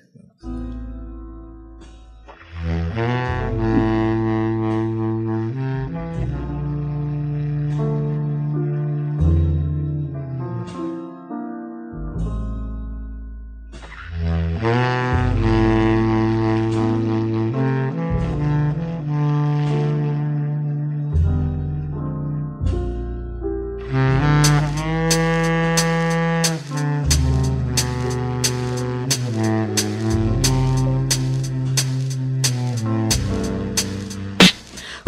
Y perjuras que por mí te mueres. Deja darte uno de mis besos de serpiente. Traga mi veneno, sé cuando me mientes. Qué lástima, cariño, nada es como uno quiere. Sostuve muy despacio, todo tiendo a destruirlo. Hicimos esto una mierda y nada será lo mismo, tranquilo.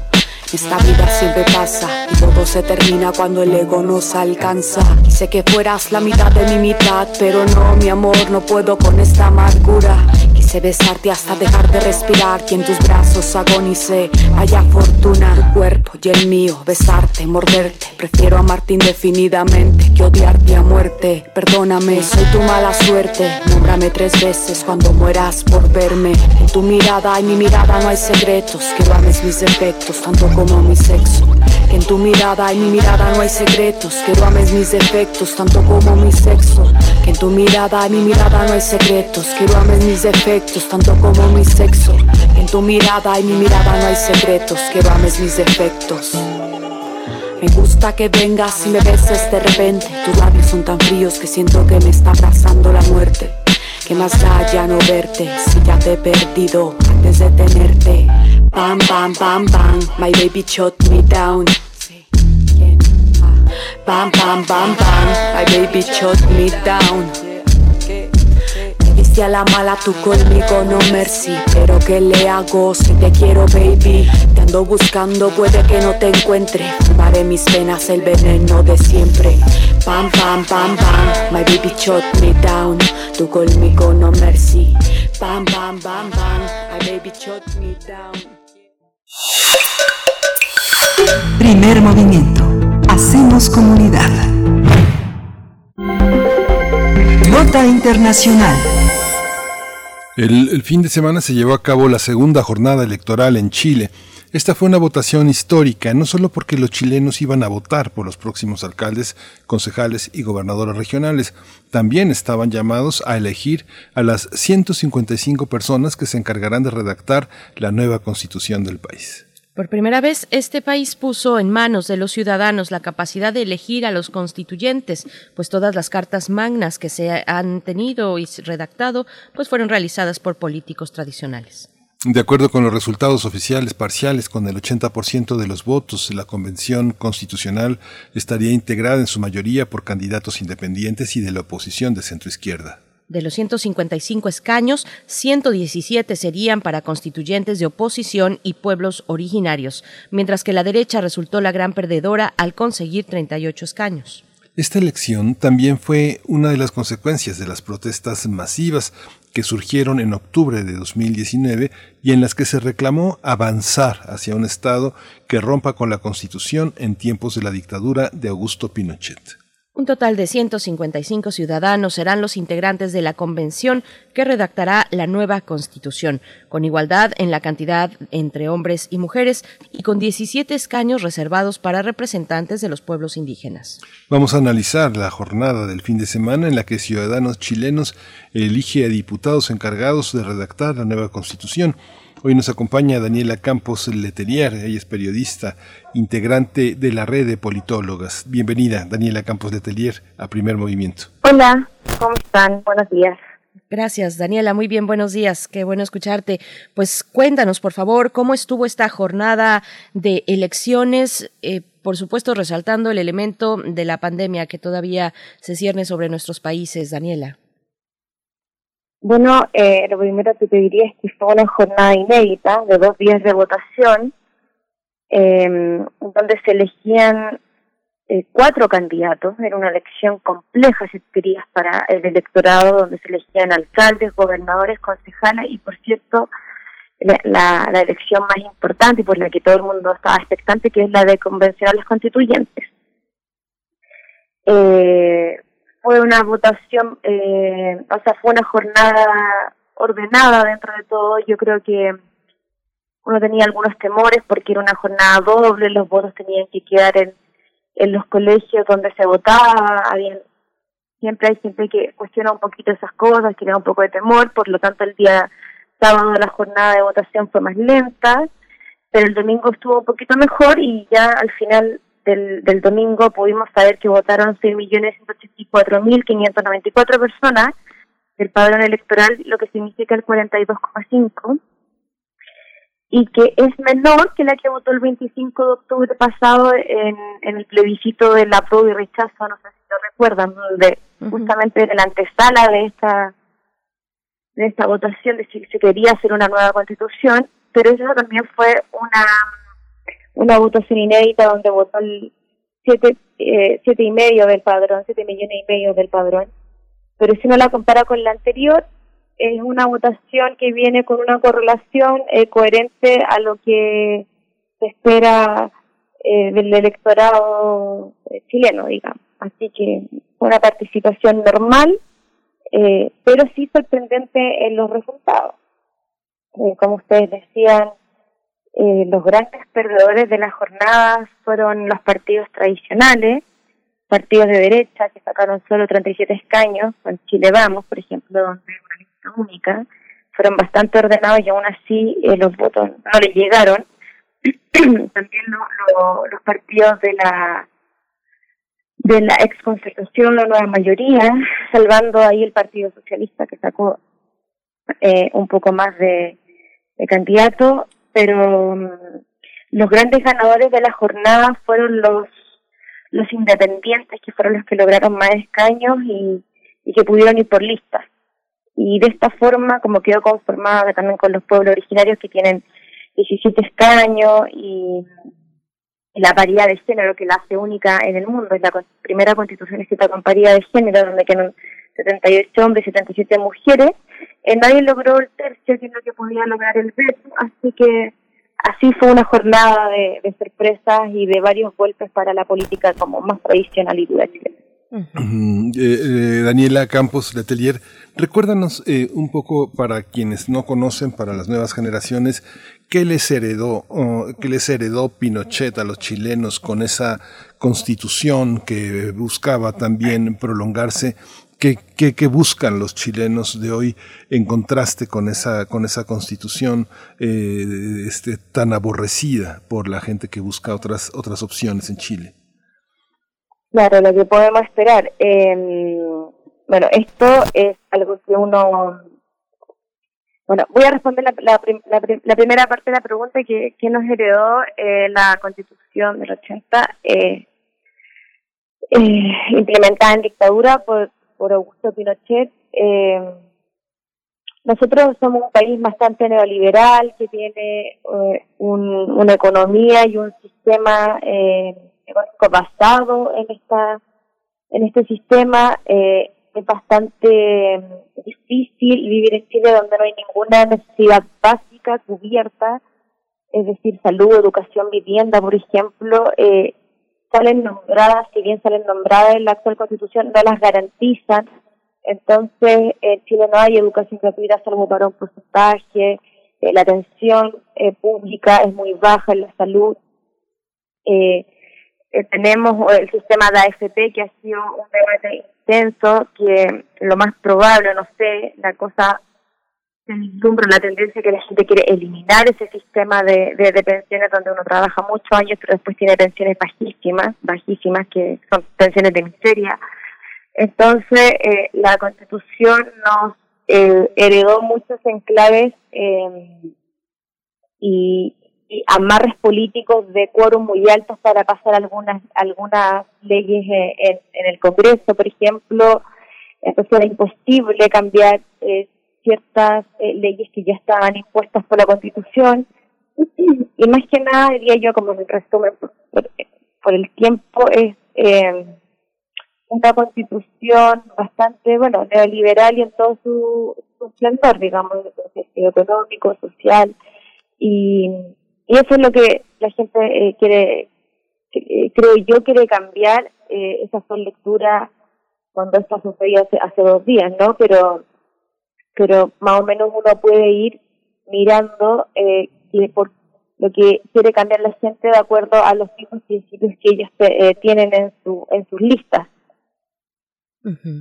eh, Daniela Campos Letelier también es muy interesante pensar en el tipo de participación y en el tipo de procesos políticos ciudadanos que se van a detonar y que se siguen detonando desde aquel referendo y previamente, por supuesto, pero ahora ya con esta posibilidad que es un hecho de la redacción de una nueva constitución, pensar en los pueblos indígenas. Me gustaría eh, pedirte un comentario al respecto. ¿Qué tan es, estos pueblos indígenas que tanto pues han luchado por su territorio es evidente y reconocida internacionalmente la lucha de los mapuches, por ejemplo. ¿Qué se espera de los pueblos indígenas? Ya mencionabas el componente de género, por ejemplo, pero ¿qué decir de los pueblos indígenas?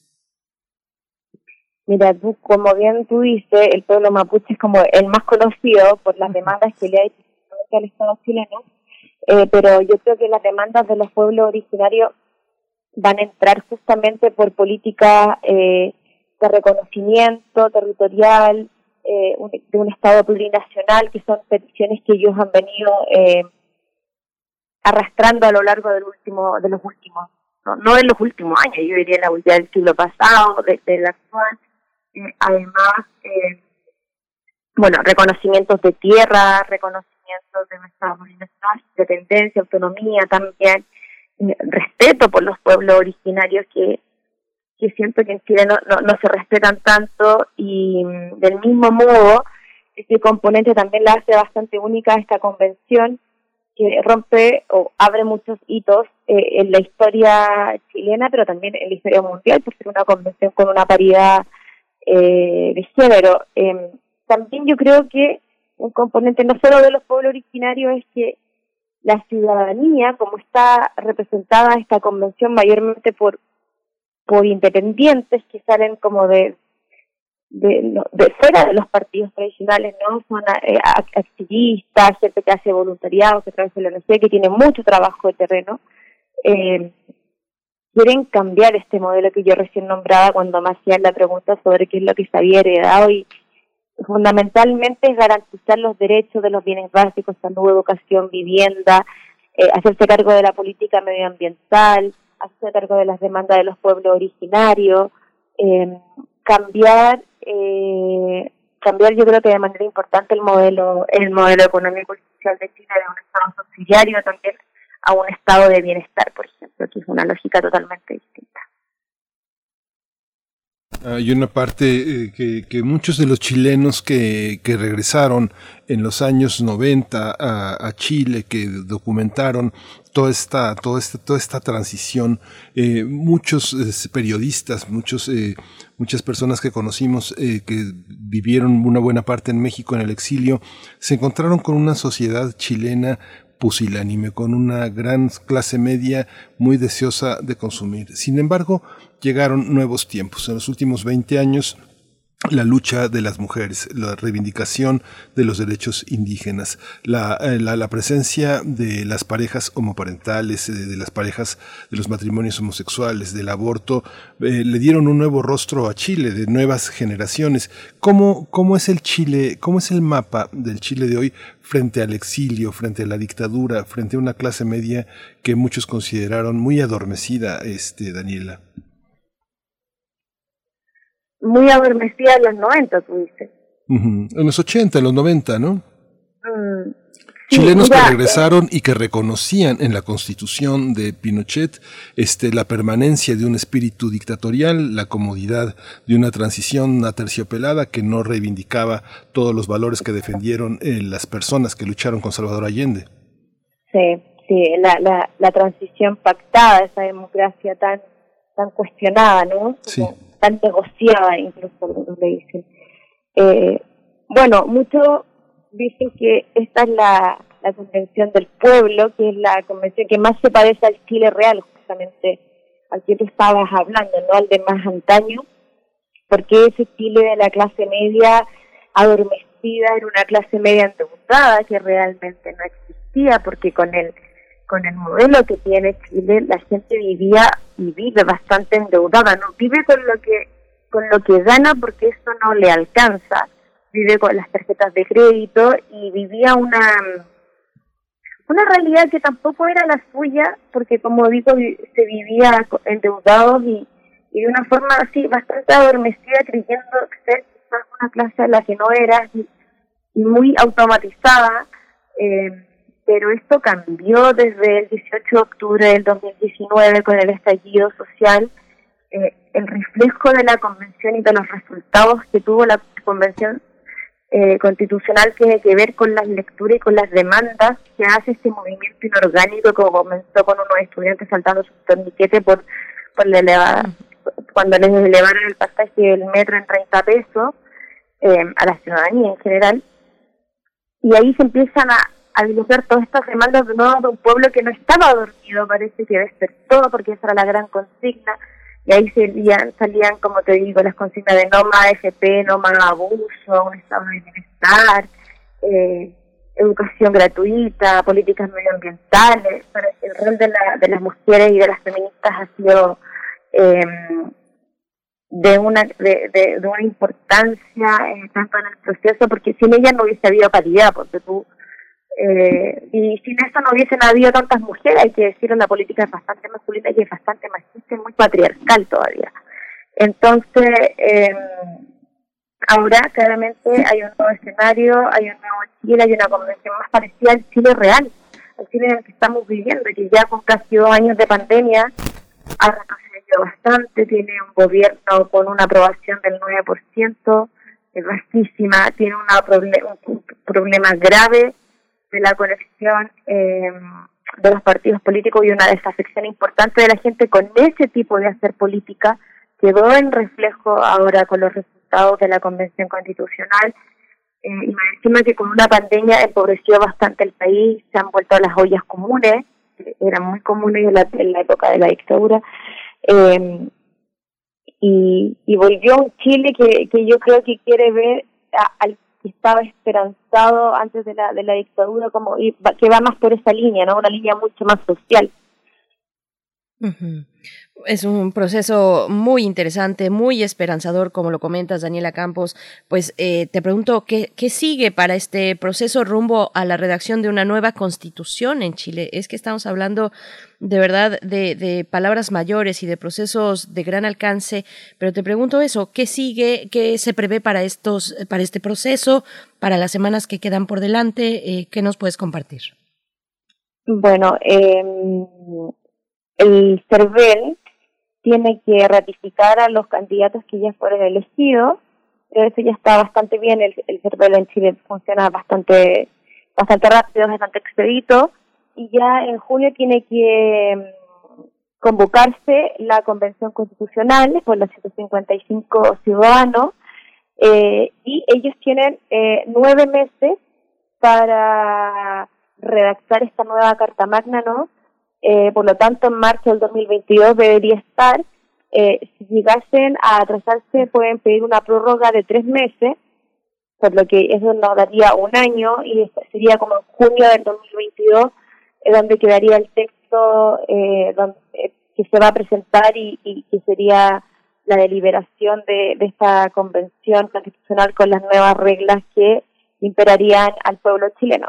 Y eso después se va a plebiscitar con, y la gente tiene que decir si la acepta o la rechaza eh, esta nueva Carta Magna y si es rechazada nos quedamos con la constitución del 80 de Augusto Pinochet o eh, avanzamos con esta nueva carta que tiene una cara más representativa del Chile de hoy, por lo menos.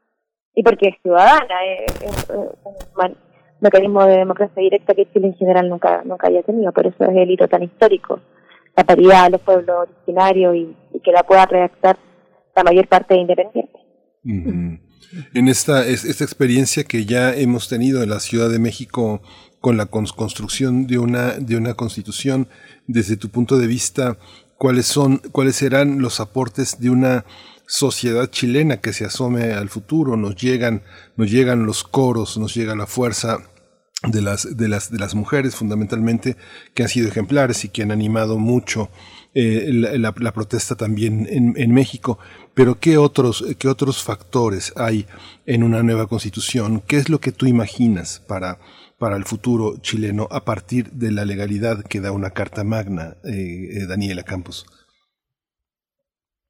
Bueno, eh, sin duda yo espero eh, que esta nueva Carta Magna eh, sea una, una donde donde se encuentre el pueblo chileno, que sea una carta de, de disidencia, ¿no?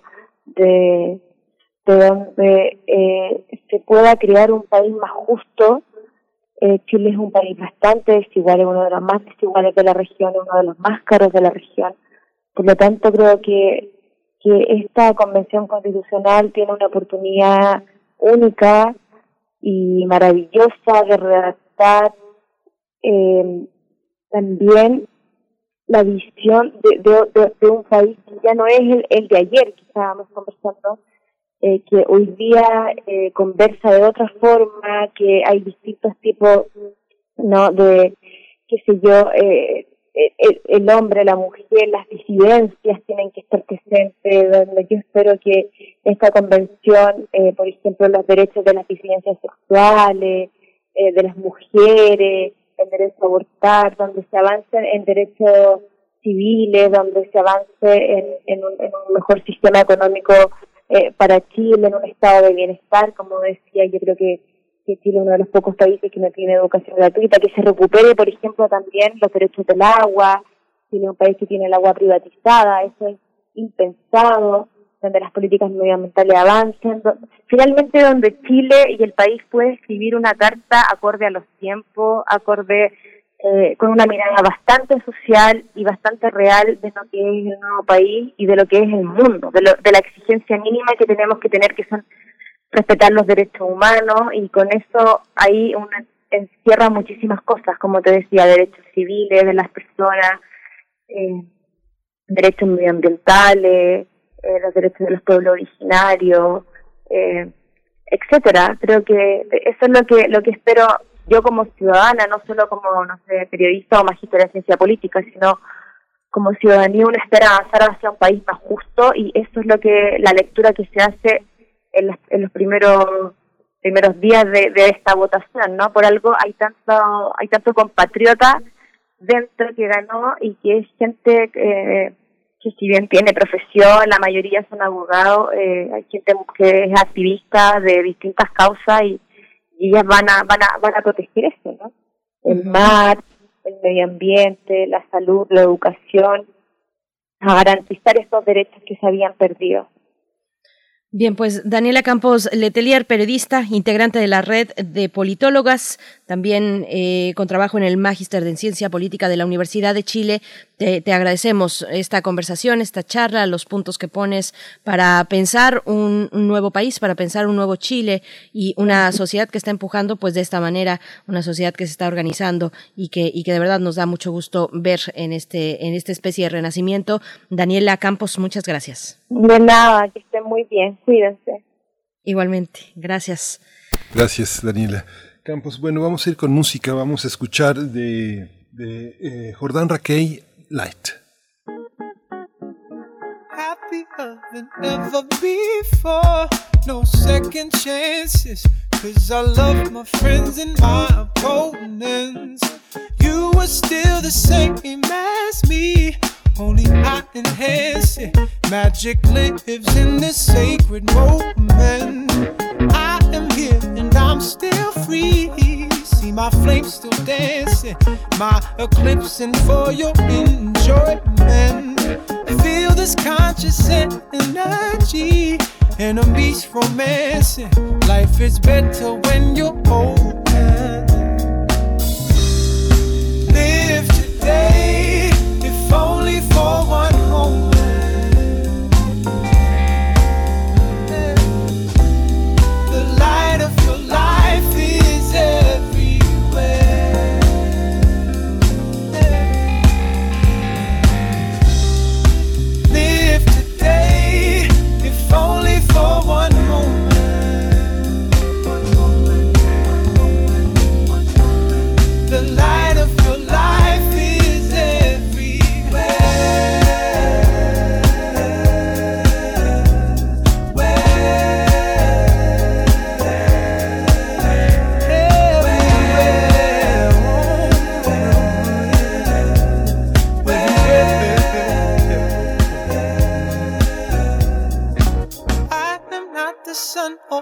imagination, yet the sun to your harmony and brighter places. Oh, I am just a higher tangible dimension, yet I'm roaming round this walking life with sweet intention. Mm, darkness can't survive within this light of presence. Bien, pues estamos ya despidiendo esta segunda hora de la emisión del día de hoy, martes 18 de mayo. Nos despedimos de la radio Nicolaita de la Universidad Michoacana de San Nicolás de Hidalgo, que nos enlaza a través del 104.3. Abrazos y saludos a Morelia. Vamos a escuchar música, lo que queda de esta canción, y después regresamos, eh, después del corte, volvemos a primer movimiento.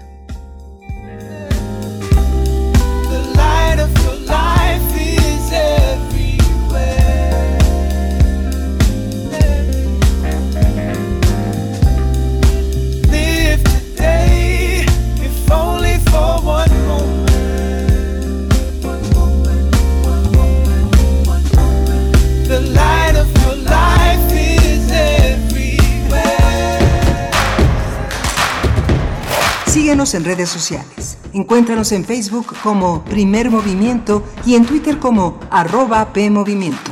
Hagamos comunidad.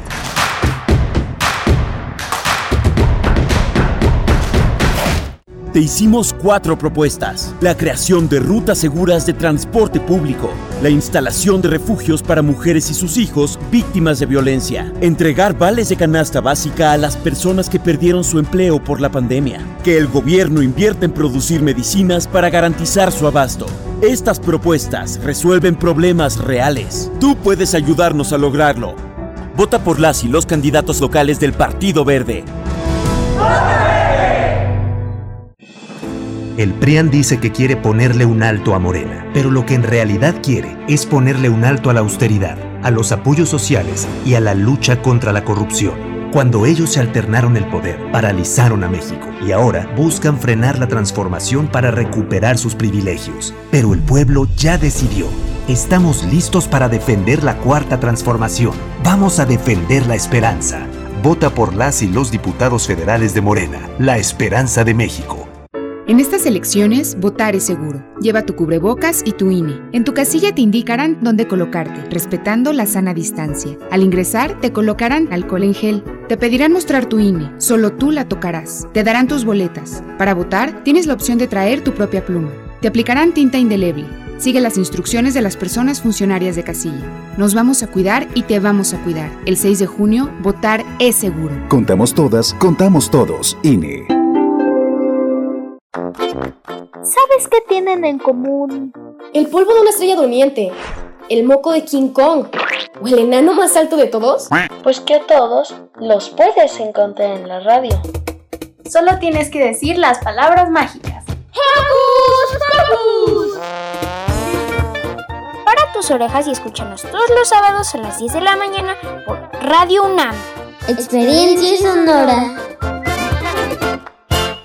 ¿Dónde la dejé? Justo ahora que son las elecciones más grandes de la historia y que como la mayoría decidí salir a votar. ¿Dónde la dejé? ¿Ma? Ay, hija, extravié mi INE y no sé qué hacer. Tranquila, aún estás a tiempo de sacar una reimpresión idéntica. Es muy sencillo. Puedes hacerlo hasta el 25 de mayo. ¡Qué alivio! ¡Mi cubrebocas! ¿Ma? Voy por mi reimpresión y el 6 de junio voto. Tienes hasta el 25 de mayo. El 6 de junio, el voto sale y vale. INE. Cinco razones para no votar por el PRIAN. 1. Porque durante décadas traicionaron y robaron al pueblo. 2. Porque votaron en contra de que las pensiones y becas sean un derecho de todos. 3. Porque quieren quitar los apoyos que llegan directo al pueblo. 4. Porque votaron en contra de que desapareciera el fuero. 5. Porque quieren proteger a los corruptos. No dejes que regresen. Defendamos la esperanza. Vota todo Morena. Vota por las y los diputados federales de Morena. La esperanza de México. Soy Paola Espinosa, doble medallista olímpica en clavados y estoy con el verde porque me gustan sus propuestas. La creación de rutas seguras de transporte público. La instalación de refugios para mujeres y sus hijos víctimas de violencia. Entregar vales de canasta básica a las personas que perdieron su empleo por la pandemia. Que el gobierno invierta en producir medicinas para garantizar su abasto. Somos candidatos del Partido Verde y estas propuestas resuelven problemas reales. Tú puedes ayudar a hacerlas realidad. Encuentra la música de primer movimiento día a día en el Spotify de Radio UNAM y agréganos a tus favoritos.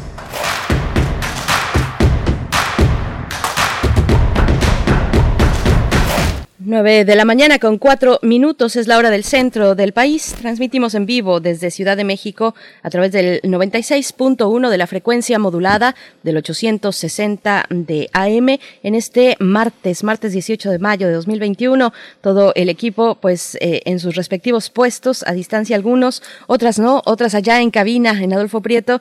Está mm, Violeta Berber en la asistencia de producción, Frida Saldívar en la producción ejecutiva y también Socorro Montes esta mañana en los controles técnicos. Miguel Ángel Quemán en el micrófono. ¿Cómo estás, Miguel Ángel? Hola, Berenice Camacho. Buenos días, buenos días a todos. Pues aquí escuchando spots y al mismo tiempo también este, estudiando y tratando de entender varios, varios fenómenos.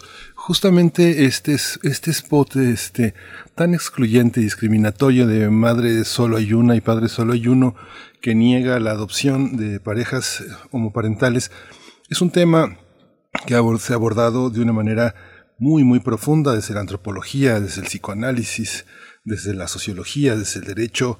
Eh, hay unas grandes contribuciones. A mí me ha tocado observar toda esta visión desde el psicoanálisis. Afortunadamente, hay grandes aportaciones de esta gran maestra que, bueno, falleció, pero dejó un enorme legado, que es este Silvia Bleichmar y, Emil Sedio Bleichmar, que han aportado, eh, este, eh, tienen contribuciones enormes del lado del psicoanálisis para explicar cómo la violencia, con todo y que tiene sus bases eh, heteronormadas, heterosexuales, la violencia entre parejas no, no, no, no, no se frena, sin embargo, las características de la violencia y de la discriminación hacia los niños, por lo menos en los casos de Sudamérica, eh, en las parejas eh, eh, este, homoparentales, es muy, muy distinta. La, este, la decisión de la, de, la, de la paternidad, de la maternidad homoparental, pienso que hay que eh, abordar de una manera mucho menos simplista que estas campañas tan denigrantes eh, hacia las parejas que han decidido adoptar parejas del mismo sexo. Creo que hay una, una visión que está todos los días frente a nuestros ojos. Eh, que les digan, madre solo hay una, estas mujeres tzetzales, eh, zapotecas, otomís, nahuas, que este, la madre es la hermana, la madre es la tía, la madre es la abuela, es una, una, una cantidad. Madre no solo hay una, y menos en un país como el nuestro, donde las funciones eh, parentales están repartidas entre todos los que podemos hacernos cargo de los niños que están alrededor nuestro. Este, padres hay muchos y madres también hay muchas. No, no hay solo una. Esta cuestión biológica que tratan de hacer los del pez es verdaderamente denigrante. El, el, pasado 10 de mayo, bueno, uno de los mensajes que yo veía recurrentes en redes sociales, en redes sociodigitales, es el de el comaternaje esto de llamar comadre pues tiene un significado muy muy profundo muy profundo entre las redes de mujeres que desde pues que sus hijos e hijas son pequeñas eh, pues tienen esta necesidad de realizar de hacer estas redes de apoyo entre otras mujeres mm, eh, habitualmente entre otras mujeres pero también entre hombres que, que bueno se, se apoyan precisamente para la crianza eh, de, sus, de sus hijos. Así es que, bueno, además, enmarcar este comentario que realizas, Miguel Ángel, en lo que fue el día de ayer, 17 de mayo, el Día Internacional contra la Homofobia, la Transfobia y la bifobia, así es que bueno, pues sí, nos dejan con mucho que pensar los las campañas electorales, ese es el objetivo, pensarlas, repensarlas, compartir también, eh, si ustedes tienen oportunidad, pues compartir en este espacio que está abierto para sus comentarios eh, lo que opinan sobre pues este punto en el que estamos en las eh, campañas electorales, Miguel Ángel. Y pues bueno, antes de irnos con la poesía necesaria y también con la mesa del día que será para mm, conocer los detalles del Festival de Arte y Ciencia, el ALEF, vamos a estar con José Gordon, ensayista, periodista cultural, bueno, toda una figura, de verdad, José Gordon, conductor de la oveja eléctrica en Canal 22 y de la hora nacional. Antes de ello, solamente recordarles algo, una invitación que les hacíamos muy temprano esta mañana para participar en nuestra tómbola de un ejemplar, un ejemplar del maestro Ricardo Peláez Goicochea. Eh, se titula Fuego Lento y es una recopilación de 39 historietas realizadas eh, por él, por Ricardo Peláez. Y bueno, es una obra de verdad muy importante para la narrativa gráfica mexicana. Es un ejemplar que está firmado por él y que, bueno, ustedes lo pueden mm, ganar. Va a ser una mm, tómbola en nuestras, eh, pues en este espacio el próximo viernes. Haremos una tómbola virtual a través de nuestras redes sociodigitales también. Lo que tienen que hacer para ganar este ejemplar es seguirnos en nuestras redes sociales, Twitter y Facebook. Ahí tienen que buscar el post que ya publicamos con esta información Fuego Lento de Ricardo Peláez y en ese post tienen que etiquetar a un amigo, a una amiga con la que comparten este tipo de lecturas y comentar también finalmente por qué escuchan primer movimiento y bueno, todos los que participen entrarán a la tómbola virtual el próximo viernes, Miguel Ángel. Sí, justamente va a ser eh, muy muy interesante contar con sus opiniones, contar con este seguimiento, eh, eh, generar nuevos radioescuchas, la complicidad, compartir lo que uno escucha, generar generar comunidad, hacer comunidad, como hemos señalado reiteradamente, es muy importante y bueno, qué mejor que con esta, con esta obra de arte que nos ofrece Ricardo Peláez Goicochea. Nuestras redes sociales, arroba P Movimiento en Twitter y Primer Movimiento UNAM en Facebook. Nos vamos ya en este momento, si estás listo, Miguel Ángel, con la poesía. Vamos. Primer Movimiento. Hacemos comunidad. Es hora de Poesía Necesaria. Hoy la poesía es de Juan Manuel Roca, un extraordinario, uno de los más extraordinarios poetas latinoamericanos, uno de los más grandes poetas colombianos, una voz necesaria, una voz imprescindible, sobre todo en este momento también de, dolor, de enorme conflicto en Colombia, una voz por Colombia. Lo vamos a acompañar de otro, con otro poeta, otro poeta, otro gran blusero, que es José Cruz. José Cruz con un blues que se llama Azul. Dice Carta en el buzón del viento de Juan Manuel Roca. Sin saber para quién, envió esta carta en el buzón del viento. Oscuros hombres han merodeado a mi puerta, con gabanes abulados por la escuadra de una Luger, y en la noche, mientras leía mis viejos poetas enlunados, una legión de sombras ha roto mi ventana no son duendes, no son fantasmas los habitantes de este ebrio rincón del mundo, y sin embargo nos hemos visto dando nombres propios a un vacío. Hay un poblado de hombres desaparecidos y es frecuente escuchar en las calles y en los bares a las gentes que hablan de abandonar un país como un barco que naufraga. Sin saber para quién escribo esta carta puesta en el buzón del viento, desde una nación donde alguien proscribe el sueño, donde gotea el tiempo como lluvia envilecida y la risa es condenada por traición a los espejos. No sé a quién pedirle que abra su ventana para que entre esta carta puesta en el buzón del viento.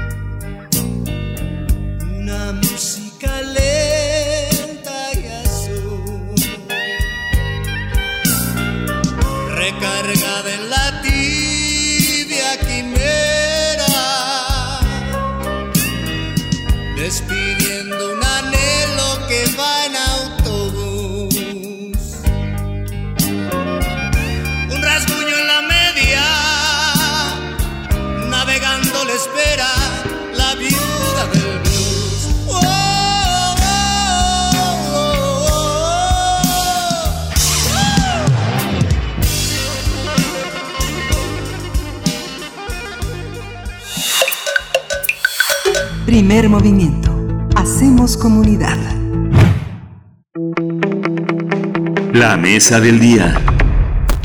El Aleph, Festival de Arte y Ciencia de la UNAM, en su edición 2021, aborda los avances científicos, tecnológicos y humanistas en las fronteras de la medicina.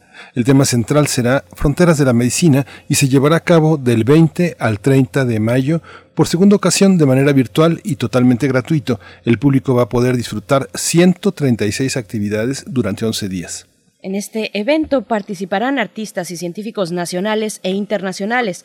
Algunos serán el ganador del Premio Nobel de Química 2004, Aaron Chachon-Nover, eh, así como el escritor español Juan José Millás. También estará el antropólogo francés David Le Breton y el escritor israelí David Grossman. En este festival también colaborarán las investigaciones, las investigadoras australianas, la uróloga y cirujana Helen O'Connor y la profesora de obstetricia y ginecología Caroline de Costa. El festival reunirá a especialistas en neurociencia, salud preventiva, musicoterapia, biología, bioética, artes escénicas, así como a historiadores, novelistas, periodistas, abogados y activistas de América, Europa, Austria, Australia y Asia. La programación del festival se puede consultar en un micrositio que se ha diseñado aquí en la UNAM. Es el micrositio es http eh, dos puntos doble slash o dos líneas inclinadas que se llama culturaunam.mx eh, la, la diagonal y se llama el Aleph, el Aleph con P E H. Ya están todos los detalles en el sitio electrónico y vamos a conversar sobre la quinta edición del Festival El Aleph. Este día nos acompaña a través de la línea en primer movimiento José Gordon. Él es escritor, ensayista, periodista cultura, cultural, divulgador científico, conductor de La Oveja Eléctrica en Canal 22 y de la Hora Nacional. José Gordon, bueno, un amigo además de primer movimiento y de Radio UNAM. ¿Cómo te encuentras esta mañana? Qué gusto saludarnos. Igualmente, Berenice y Miguel Ángel, un gusto saludarlos. Pepe, Gracias, buenos, buenos días. Eh, Las fronteras de la medicina. La primera que se me ocurre en esta pandemia es la frontera entre el hospital y el domicilio. La- las atenciones, los cuidados entre la- las que, la que ofrecen los familiares, las personas que, que nos quieren y las personas que también nos quieren, pero desde el hospital con fronteras que tienen que ver con una, con un para, con parámetros mucho más fríos que los de la casa. ¿Cómo entender las fronteras de la medicina hoy a través de una visión que cruza, que atraviesa la UNAM? Sí, fí- fíjate que esto es muy importante. Las fronteras, eh, en este caso, estamos hablando en términos de los umbrales a los que puede acercarse la ciencia para conquistar nuevos espacios de conocimiento y también de imaginación, porque en este caso estamos hablando de la importancia que tiene la medicina en eh, eh, desarrollar nuevos instrumentos que nos permitan precisamente aliviar el dolor. Todos sabemos que gracias a los avances de la ciencia, en un tiempo que fue extraordinariamente breve, en menos de un año se desarrollaron vacunas y están en camino de desarrollarse medicamentos. Y entonces, eh, la investigación de frontera en esta área es fundamental para aliviar el dolor, para aliviar el sufrimiento. Y en este marco, como siempre, el Aleph plantea una reflexión en torno a qué es lo que se puede dialogar, qué es lo que se puede plantear para seguir avanzando en, en estos conocimientos. Y en, eh, eh, vamos a tener así la presencia del premio Nobel eh, Aaron quien eh, investigó algo que es prácticamente una revolución en términos de, de medicina. Él eh, fue clave en el descubrimiento de lo que se conoce como la máquina trituradora de basura dentro de las células. Para entender lo que quiere decir esto, simplemente pensemos qué es lo que ocurre en nuestras casas cuando el camión de la basura no pasa por dos semanas. Bueno, es claro que se empiezan a crear focos de infección. A, a nivel celular resulta que también tenemos un mecanismo que nos permite eliminar basura. Y entonces, si este mecanismo eh, no funciona, podemos tener problemas de enfermedades neurodegenerativas o leucemias, en fin, toda una serie de complicaciones que ocurren por que se atrofia, por decirlo así, este mecanismo tan fino dentro de nuestra fisiología que mantiene el equilibrio en nuestro cuerpo. Y entonces, bueno, esta es una revolución muy importante en términos médicos, pero lo, más interesante es que Aaron Siechanofer va a contribuir en el Aleph con una reflexión sobre el dilema ético que implican las revoluciones médicas. ¿Van a ser nada más para unos cuantos o van a ser para todos? Y esto es prácticamente lo que hemos estado viendo en términos de lo que está ocurriendo hoy en día, incluso con las vacunas.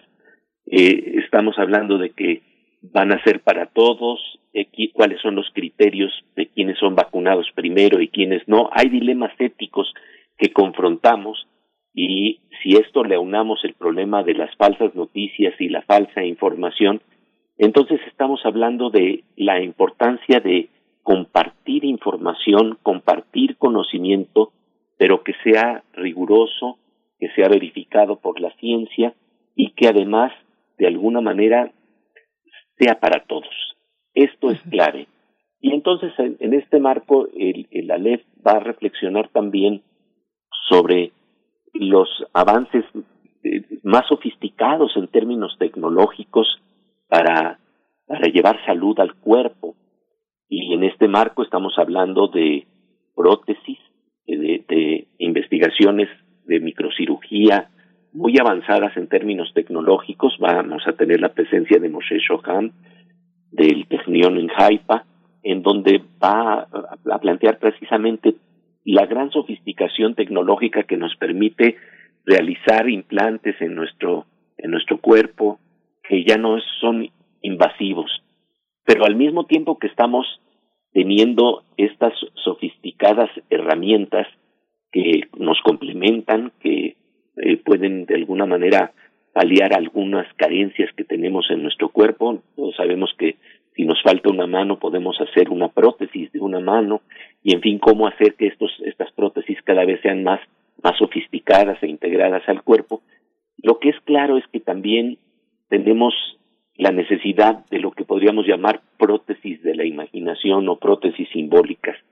Y esto es muy importante porque aquí entonces entra el discurso de la LEF que precisamente plantea una narrativa integral, una narrativa que tiene que ser completa y que no nada más ve un aspecto del ser humano, sino que lo ve en conjunto.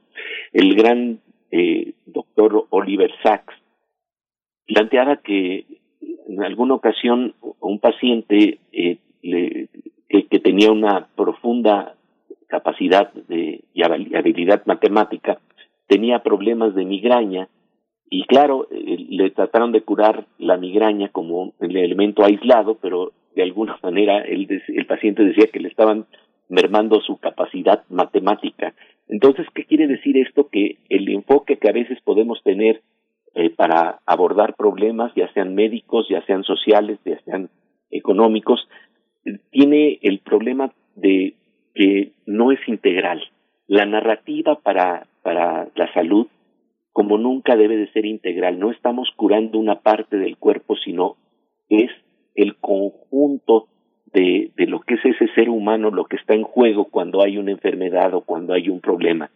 Y esto creo que en el marco de lo que hemos estado viviendo en términos de la pandemia y de la pospandemia que ya pronto esperamos eh, vivir, eh, realmente nos plantea el problema de el estrés postraumático que ya de alguna manera se empieza a presentar y que va a dejar secuelas, porque el problema que vivimos con la pandemia y con eh, los encierros y con las graves dificultades económicas y de pobreza que conlleva esto, es que deja secuelas muy profundas. Y entonces vemos pues la necesidad de enfrentar estos problemas, de abordar este, este dolor, no nada más en una sola dimensión, no se resuelve nada más con, con vacunas, aunque son esenciales y son importantísimas, sino también considerando otros elementos que están ahí ligados al dolor y en ese marco es fundamental lo que el arte y la literatura puede plantearnos. Y yo quisiera destacar que en este contexto vamos a tener la presencia de dos grandes novelistas que precisamente nos van a hablar del papel y la función del arte y de la literatura justamente en esa zona que nos puede ayudar a aliviar el dolor. Nos van a acompañar por un lado el gran novelista español Juan José Millás y nos va a hablar de las prótesis de la imaginación. ¿Y qué quiere decir prótesis de imaginación?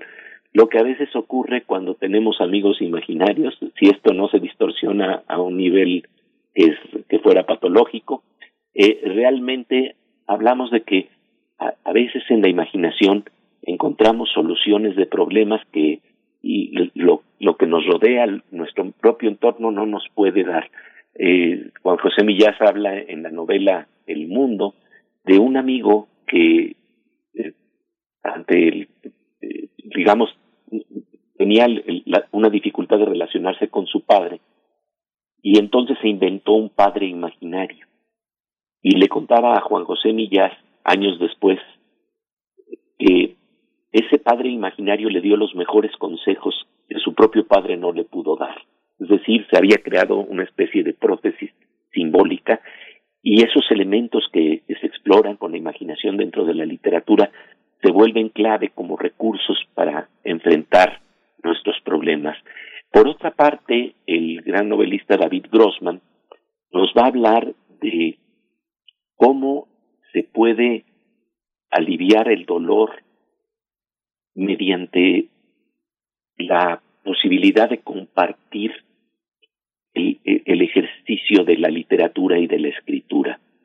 Él dice que a veces la literatura, eh, eh, escribir cuando uno está en medio del dolor, él tiene un ensayo muy interesante que se llama Escribir en la oscuridad, y plantea que, que a veces el escritor se enfrenta a tal dolor que es prácticamente como tocar cables de alta tensión eléctrica con las manos desnudas. Y sin embargo, uno puede sobrevivir. ¿De qué se trata este fenómeno extraño por medio del cual podemos encontrar recursos internos para enfrentar precisamente ese sufrimiento al que nos estamos exponiendo precisamente por la pandemia, con tantas pérdidas humanas que hemos tenido? Bueno, ahí están ciertas respuestas que nos dan la literatura. El mismo Juan José Millás plantea algo fascinante.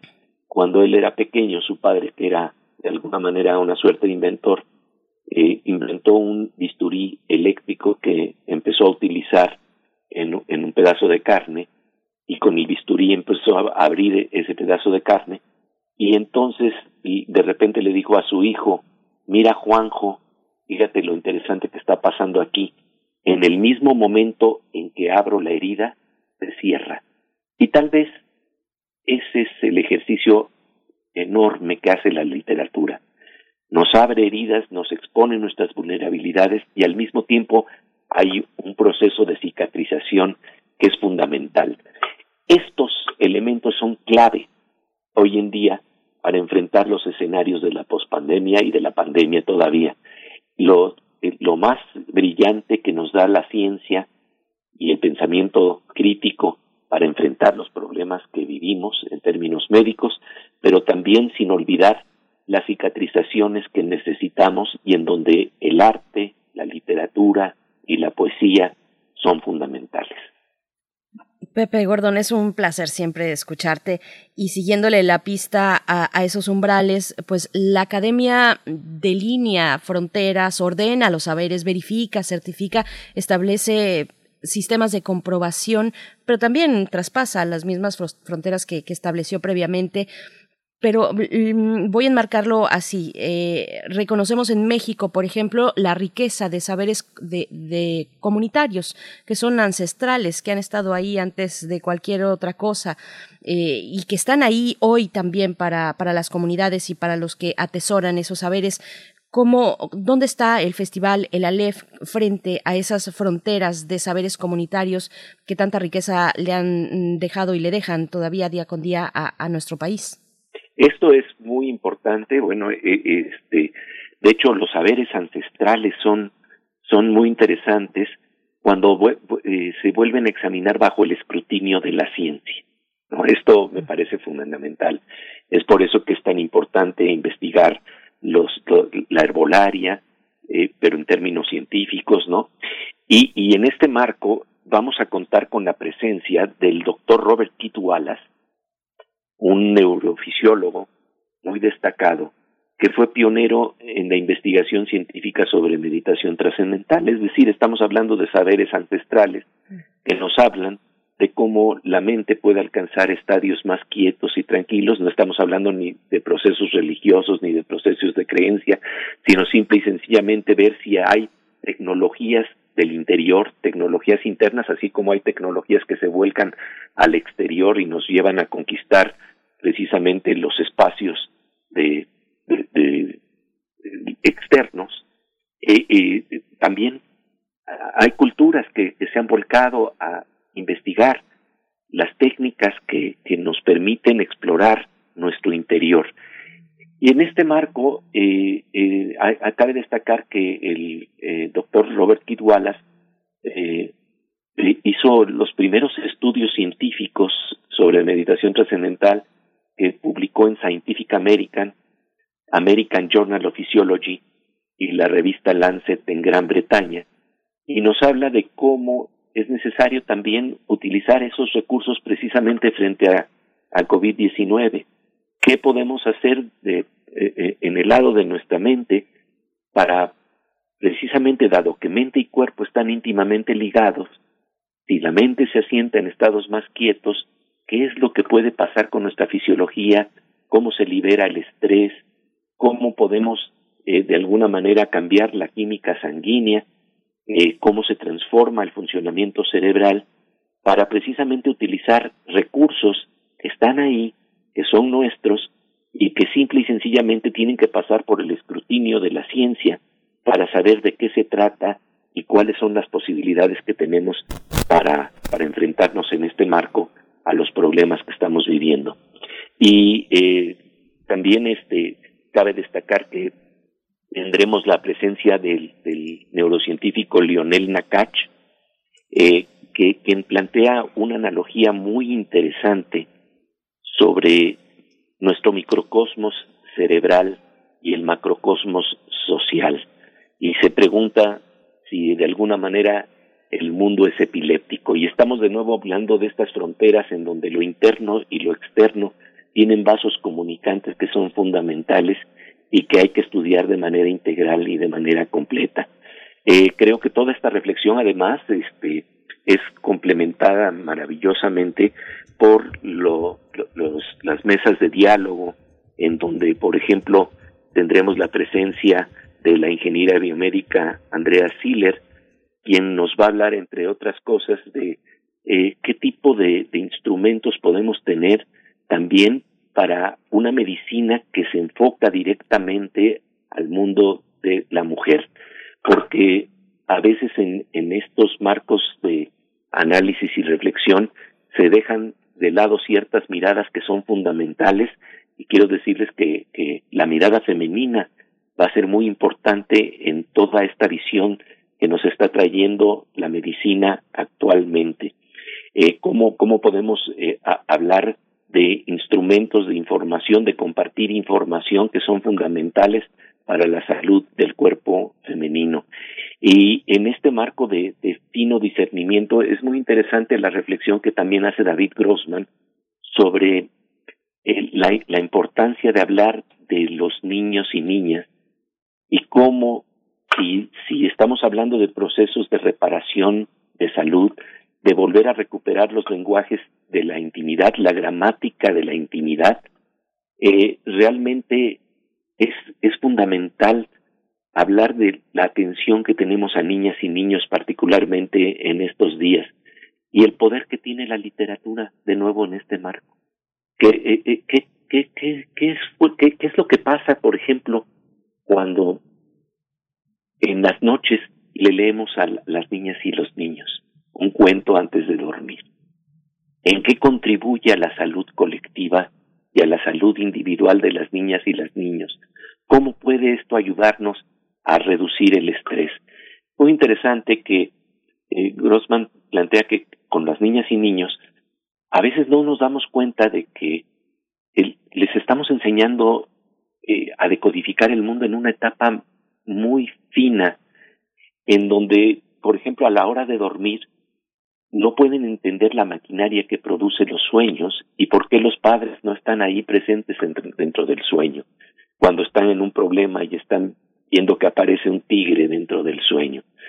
Entonces, él, él plantea que esos momentos de oscuridad en los que los niñas y niños internan a la hora de dormir, eh, a veces nos olvidamos de lo que quieren decir.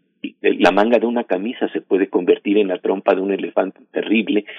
Y entonces dice Grossman que el hecho de que el último impulso que se lleven al dormir sean las voces cálidas de sus padres, que están en una clave secreta que es la clave de la imaginación, en donde se están abriendo a un mundo que no es nada más pragmático y utilitario, tiene efectos importantísimos. Y entonces estamos hablando pues de diferentes abordajes que son fundamentales para, para enfrentar estos problemas que vivimos, especialmente en estos días, ya que cuando se habla de lo que ha pasado en estos tiempos de encierro, en estos tiempos de COVID-19, uno eh, a veces se plantea de que vamos a ser otros vamos a ser distintos cuando terminemos la pandemia. Pero la pregunta es, ¿hacia dónde nos vamos a mover? Algunos, los optimistas, lo que, si hablamos en términos de Humberto Eco, estaríamos hablando de los eh, integrados contra los apocalípticos, los que dicen que todo esto nos va a llevar a lo mismo de siempre, que no vamos a aprender ninguna lección. Eh, nos están planteando el, eh, el, el problema de dos tipos de respuestas eh, una que, que nos trae esperanza y otra que de nuevo nos plantea que eh, estamos irremediablemente perdidos. Y yo creo que en medio de estas dos posturas, lo que está planteando la UNAM de una manera crítica, inteligente, es la necesidad de reflexionar, de tener diálogos para visibilizar la información que tenemos, para compartirla, para que creamos, creemos una comunidad de imaginación y conocimiento que es fundamental en estos días, ¿no? Esta es la invitación a, a la que nos lleva este Festival de la LEF en esta quinta edición, eh, eh, este festival que es coordinado por Juana Ayala y también por Pilar de la Yata y que realmente impulsa el doctor Jorge Volpi desde la Coordinación de Difusión Cultural de la UNAM, tiene justamente ese propósito, visibilizar y compartir la información para enfrentar un virus que tal vez es más pernicioso que el virus que estamos sufriendo, del que estamos sufriendo, y es el virus del olvido, el virus del olvido de lo que somos, de nuestro entorno, de nuestro potencial. Y creo que esa es la gran reflexión a la que nos lleva esta, esta exploración de esta edición del Festival de la LEF en torno a las fronteras de la medicina. Sí, justo Justo, Pepe, esta, esta, esta visión que compartes ahora, ¿se escucha bien? Está, está un poco bajo mi, mi Ya estás ahí. ¿Ya? Ok. Eh, lo que comentabas, Pepe, que justamente esta, este esfuerzo colectivo tiene que ver también con, eh, a partir de mañana, como debes saber, eh, del 19 al 30 de mayo, vamos a transmitir aquí en Radio UNAM, Radio Aleph, una, una revista radiofónica que hablará de la programación de la Aleph. La transmisión va a ser de 8 de la noche todos los días a partir de las 8 de la noche, incluyendo sábados y domingos, hasta que el festival concluya. Y justamente en esta, en esta dimensión interdisciplinaria que, que, abordabas, ¿cómo se establecen esos eh, múltiples celebraciones justamente en el marco de México 500, en, la, en el eje temático de la salud mental en el siglo XXI, están nuestras femeninas, medicinas femeninas, indígenas y la conquista, cómo se ha elaborado dentro de la LEF eh, la conmemoración de México 500, así, México 500 a secas, con todo lo que de medicina, corporalidad, imaginación tiene esta, tiene esta visión, Pepe. Creo que lo has, lo has resumido perfectamente, de eso se trata, de incorporar esas visiones. Yo, yo me acuerdo muy claramente cómo hace algunos años en el eh, Instituto Mexicano del Seguro Social se, investigaba algunos componentes de herbolaria que están en la base de, de medicinas que utilizamos cotidianamente. Y de lo que se trata entonces es de volver a poner la mirada científica, de más bien de poner la mirada científica en esos conocimientos ancestrales para darnos cuenta de que lo que es valioso se debe de rescatar. Hay un proverbio que a mí me interesa mucho en este marco. Eh, se dice, cuando tengas una mosca en la nariz, quítate la mosca, no te cortes la nariz. Y creo que, que en términos de los conocimientos del pasado, de lo que tenemos hace más de 500 años, realmente hay que saber discernir lo que es valioso y, precisamente esta es una parte del esfuerzo que se que se realiza precisamente aquí en esta eh, en este diálogo que, que, que presenta la UNAM, ¿no? Y, y bueno, eh, eh también hablamos de que eh, vamos a tener eh, reflexiones sobre las secuelas de, de, del, del COVID-19, vamos a tener la presencia de la neurocientífica española Sonia Villapol, que precisamente nos va a hablar de los efectos y secuelas de largo plazo que tiene, tiene COVID-19 en nuestros cerebros. Eh, vamos a tener la presencia del doctor David Kersenovich del, del Instituto Nacional de Nutrición, precisamente en términos a estas reflexiones que son tan importantes sobre la pandemia, ¿no? Y, eh, tendremos la participación también del mundo del arte, que, es clave, como ya lo dije, desde la expresión corporal de la danza, de las diferentes disciplinas, para, hablar de estos procesos en donde combinamos conocimientos ancestrales, con conocimientos modernos, conocimientos del mundo subjetivo y de la interioridad que exploran las novelas, con los conocimientos que están en la vanguardia en términos de ciencia. Fíjate que algo que me llama la atención y que, este, me parece interesante en este contexto eh, es cómo acaba de aparecer un libro eh, eh, del doctor Norman Rosenthal, está reseñado en el New York Times, que habla precisamente de la posibilidad que, que nos da la poesía para aliviar también el dolor. Y él habla de un libro que se llama Prescripción Poética. Así como te recetan un medicamento, puede haber prescripción de alguna suerte de ciertos poemas, de ciertas palabras que nos ayudan a sobrevivir. Y esto es muy misterioso, cómo, cómo el poder de la resiliencia y el poder de la empatía de alguna manera forma parte fundamental del tejido de la salud estamos tratando de conformar en este siglo XXI. Un tejido que se remonta a más de 500 años, pero que también eh, vive en las investigaciones que estamos haciendo el día de hoy y que nos hablan también de los efectos que tiene la poesía en nuestro cuerpo. Nunca se me olvida que Octavio Paz planteaba eh, de alguna manera la poesía estaba relacionada con una especie de gimnasia, de masaje muscular interno, de algún efecto que debe de tener en, en el cerebro, en nuestra propia respiración.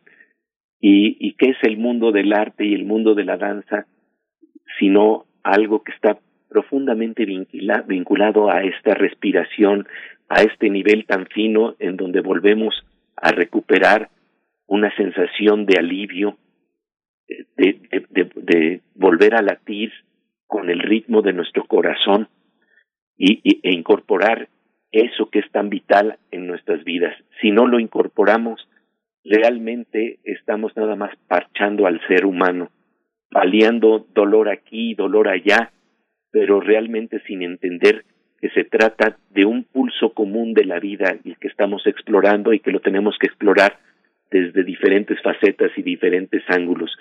El nombre de la LEF del festival alude a este, estas palabras de Borges que nos dicen que en un punto del universo están todos los puntos del universo.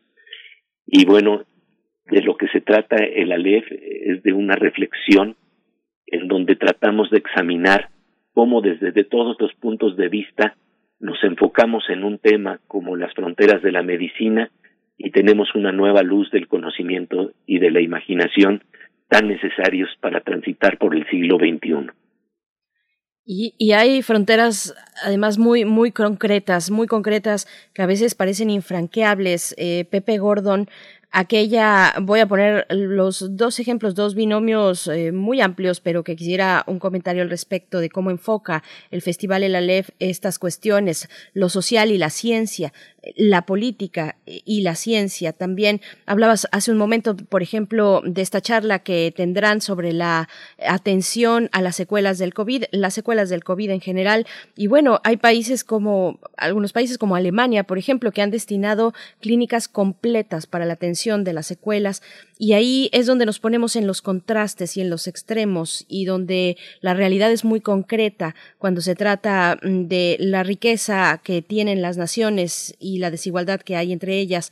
¿Cómo, cómo pensarlo? ¿Cómo pensar eh, estos binomios? estos binomios, eh, la verdad, eh, nos plantean los contrastes más brutales y justamente el profesor Aaron Siechanofer, premio Nobel de Química, va a ahondar en este tema, en los dilemas éticos que estamos confrontando hoy en día.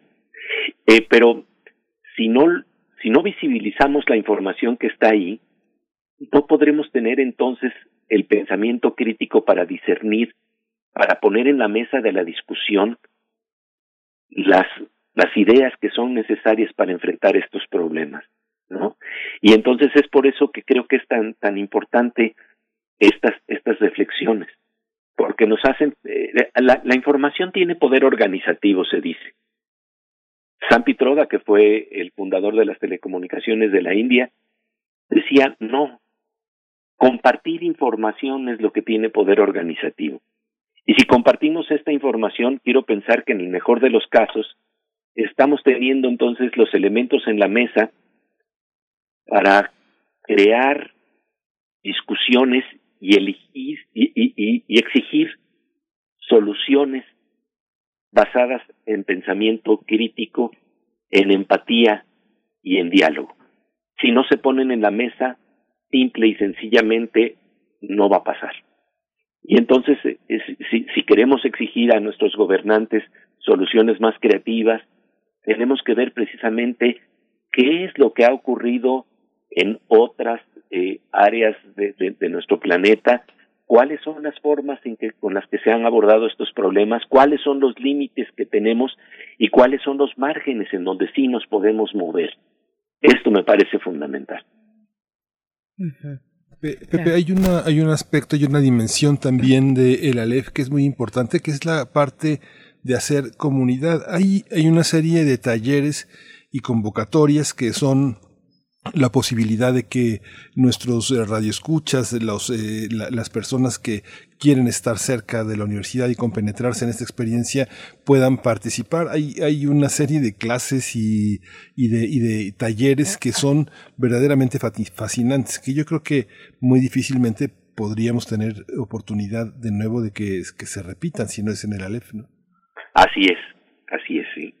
Eh, y esto es esta dimensión tan completa que se está se está planteando precisamente en el Aleph que estamos hablando de, ciertos talleres incluso de danza y de, este que que como llamemos tienen eh, tiene efectos terapéuticos, ¿no? Sí, es que son talleres que están dedicados eh, tanto a la, a la, música, a la cartografía de tristezas, esto que, que tenemos presente como la salud mental que suele tener, como decías, prescripciones eh, únicamente eh, médicas y no de, de imaginación, es algo que, que, que, forma parte de este territorio. Un poco que abundes en eso, en esta parte de la participación, de cómo la gente deja de ser testigo en algunos festivales para convertirse en un partícipe. Pepe, ¿cómo lo has pensado tú eh, en un evento como este? Esto, esto es clave. Fíjate que los cuatro ejes del festival eh, son la salud mental en el siglo XXI, las investigaciones de vanguardia en la fisiología, la salud colectiva y la ciencia y el arte de la medicina. Pero todo esto, si no hay el, el elemento de involucramiento, de participación, de, de verdad ver cómo esta información nos la apropiamos, realmente entonces se queda nada más eh, eh, como, como un elemento de reflexión intelectual y, y, realmente tiene que, tiene que pasar al campo de la experiencia en nuestro propio cuerpo.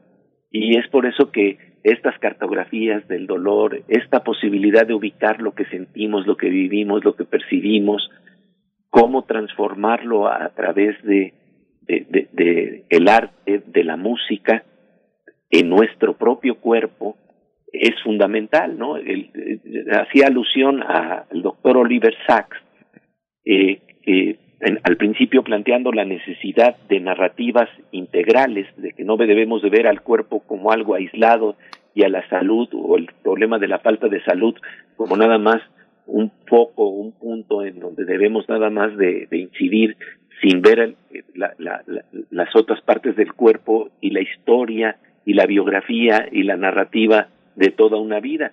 Y bien, pues el doctor Oliver Sacks tiene un libro magnífico que se llama Musicofilia, en donde habla también del poder de la música que, que eh, permite entrar a estos niveles más finos del cuerpo para volver a sentir el mismo latido de la vida, el mismo impulso eh, más importante que de, de, nuestra respiración y de nuestro corazón como una experiencia, como una experiencia que nos habla del misterio de la música y que sin embargo de alguna manera empezamos a darnos cuenta de que tiene efectos en nuestro cuerpo, de que tiene efectos en nuestra fisiología. Y los talleres que tendremos entonces están están abocados a eso, a descubrir la- la- las capacidades que nos da el arte para repararnos. Eh, fíjate que David Grossman habla de la necesidad de salirnos de las historias y narrativas con las que siempre nos vemos a nosotros mismos. Él dice que todos tenemos una especie de tarjeta de presentación oficial de nosotros mismos con nuestra historia, entre comillas, oficial. ¿Y qué es lo que ocurre? Es la historia que nos contamos y les contamos a los demás para dar nuestra mejor cara.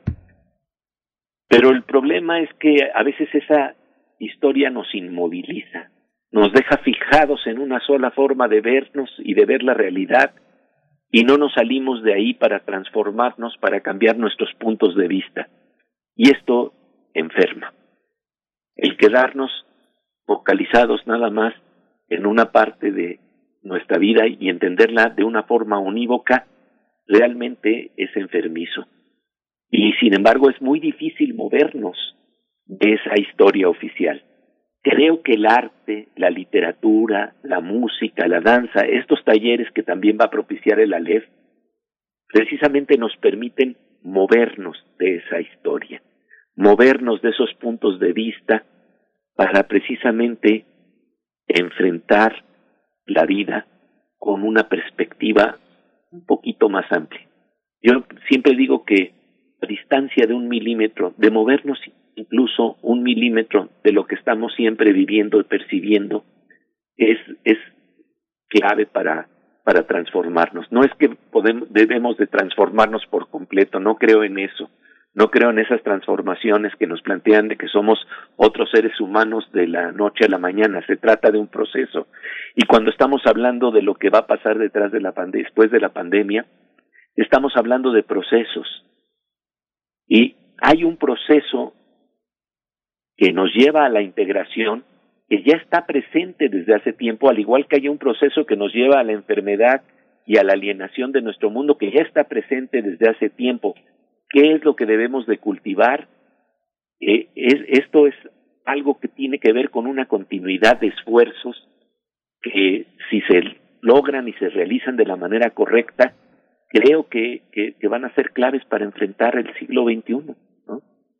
Eh, cuando estamos hablando de, de, de, lo que ocurre en el siglo XXI, eh, Yuval Harari planteaba que uno de los problemas fundamentales es aprender a identificar nuestros deseos, hacia dónde nos queremos mover. Y esto implica desligarnos de alguna manera de nuestra historia oficial, de, la forma en que de manera prejuiciada y a veces estereotipada reaccionamos ante los problemas del mundo.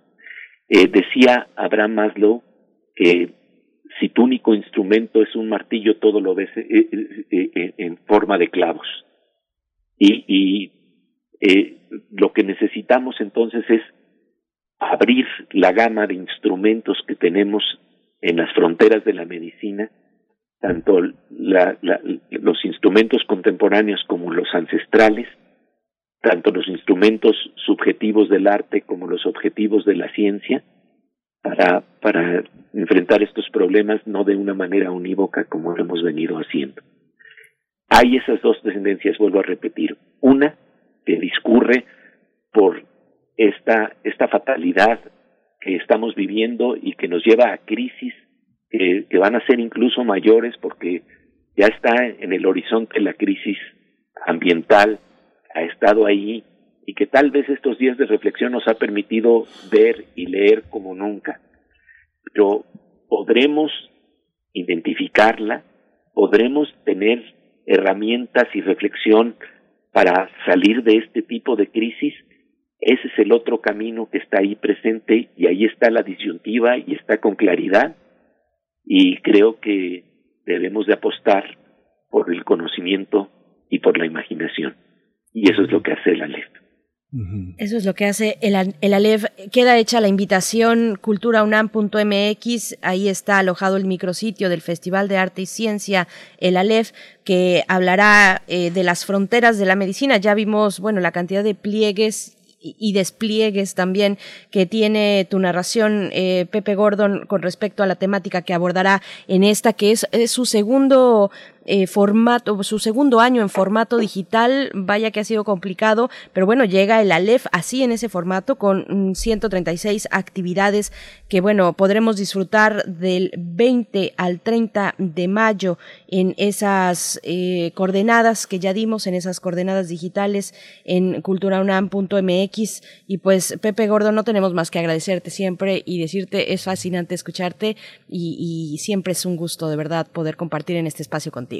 Gracias igualmente Berenice y Miguel Ángel. Y bueno, la invitación es a la inauguración de este festival el jueves 20 de mayo a las 11 de la mañana con la presencia del rector de la UNAM, Enrique Graue, y el coordinador de difusión cultural, Jorge Volpi. Muchas gracias, Pepe. Pues ya, es, ya nos acercamos al final del primer movimiento. Nos vamos a despedir con música. Vamos a escuchar Gold, de Golden Ganga Mujer. Y, y, lo que sigue es, ¿ha estado usted en un elevador? Bueno, pues lo invitamos a que esté en un elevador con Oscar de la Borbolla y Juan Stack para ver qué se siente, Berenice. Hay que reírnos un poco o mucho con Juan Stack, de verdad. Abrazos, saludos, querido Juan Stack.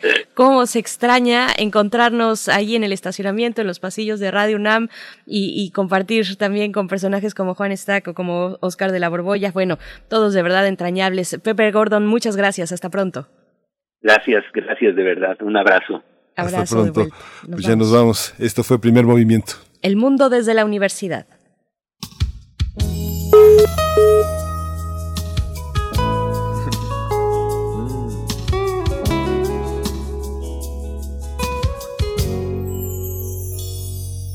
Comienza un día glorioso para ti, para que puedas ver tus sueños realizados, para que luches por lo que siempre has amado. Escucha mi mensaje para ti. Quiero que nunca abandones a tus deseos, porque lo que te hace bien me hace bien a mí. La vida es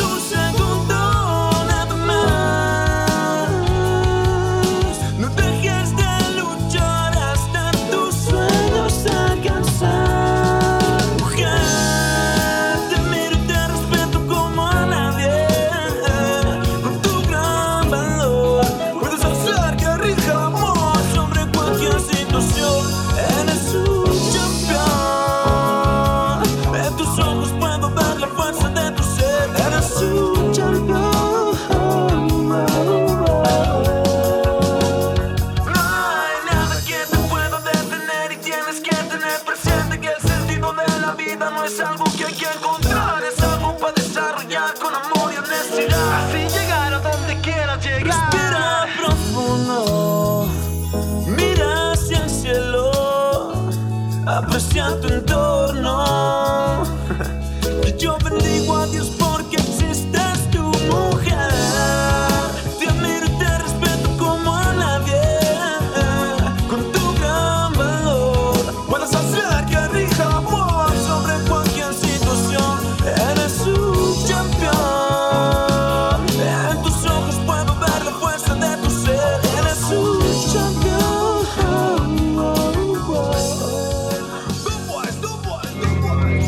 Radio UNAM presentó Primer Movimiento. El mundo desde la universidad. Con Berenice Camacho y Miguel Ángel Quemain en la conducción. Frida Saldívar y Violeta Berber, producción. Antonio Quijano y Patricia Zavala, noticias. Miriam Trejo y Rodrigo Mota, coordinadores de invitados. Tamara Quirós, redes sociales. Arturo González y Socorro Montes, operación técnica. Locución, Tessa Uribe y Juan Stack.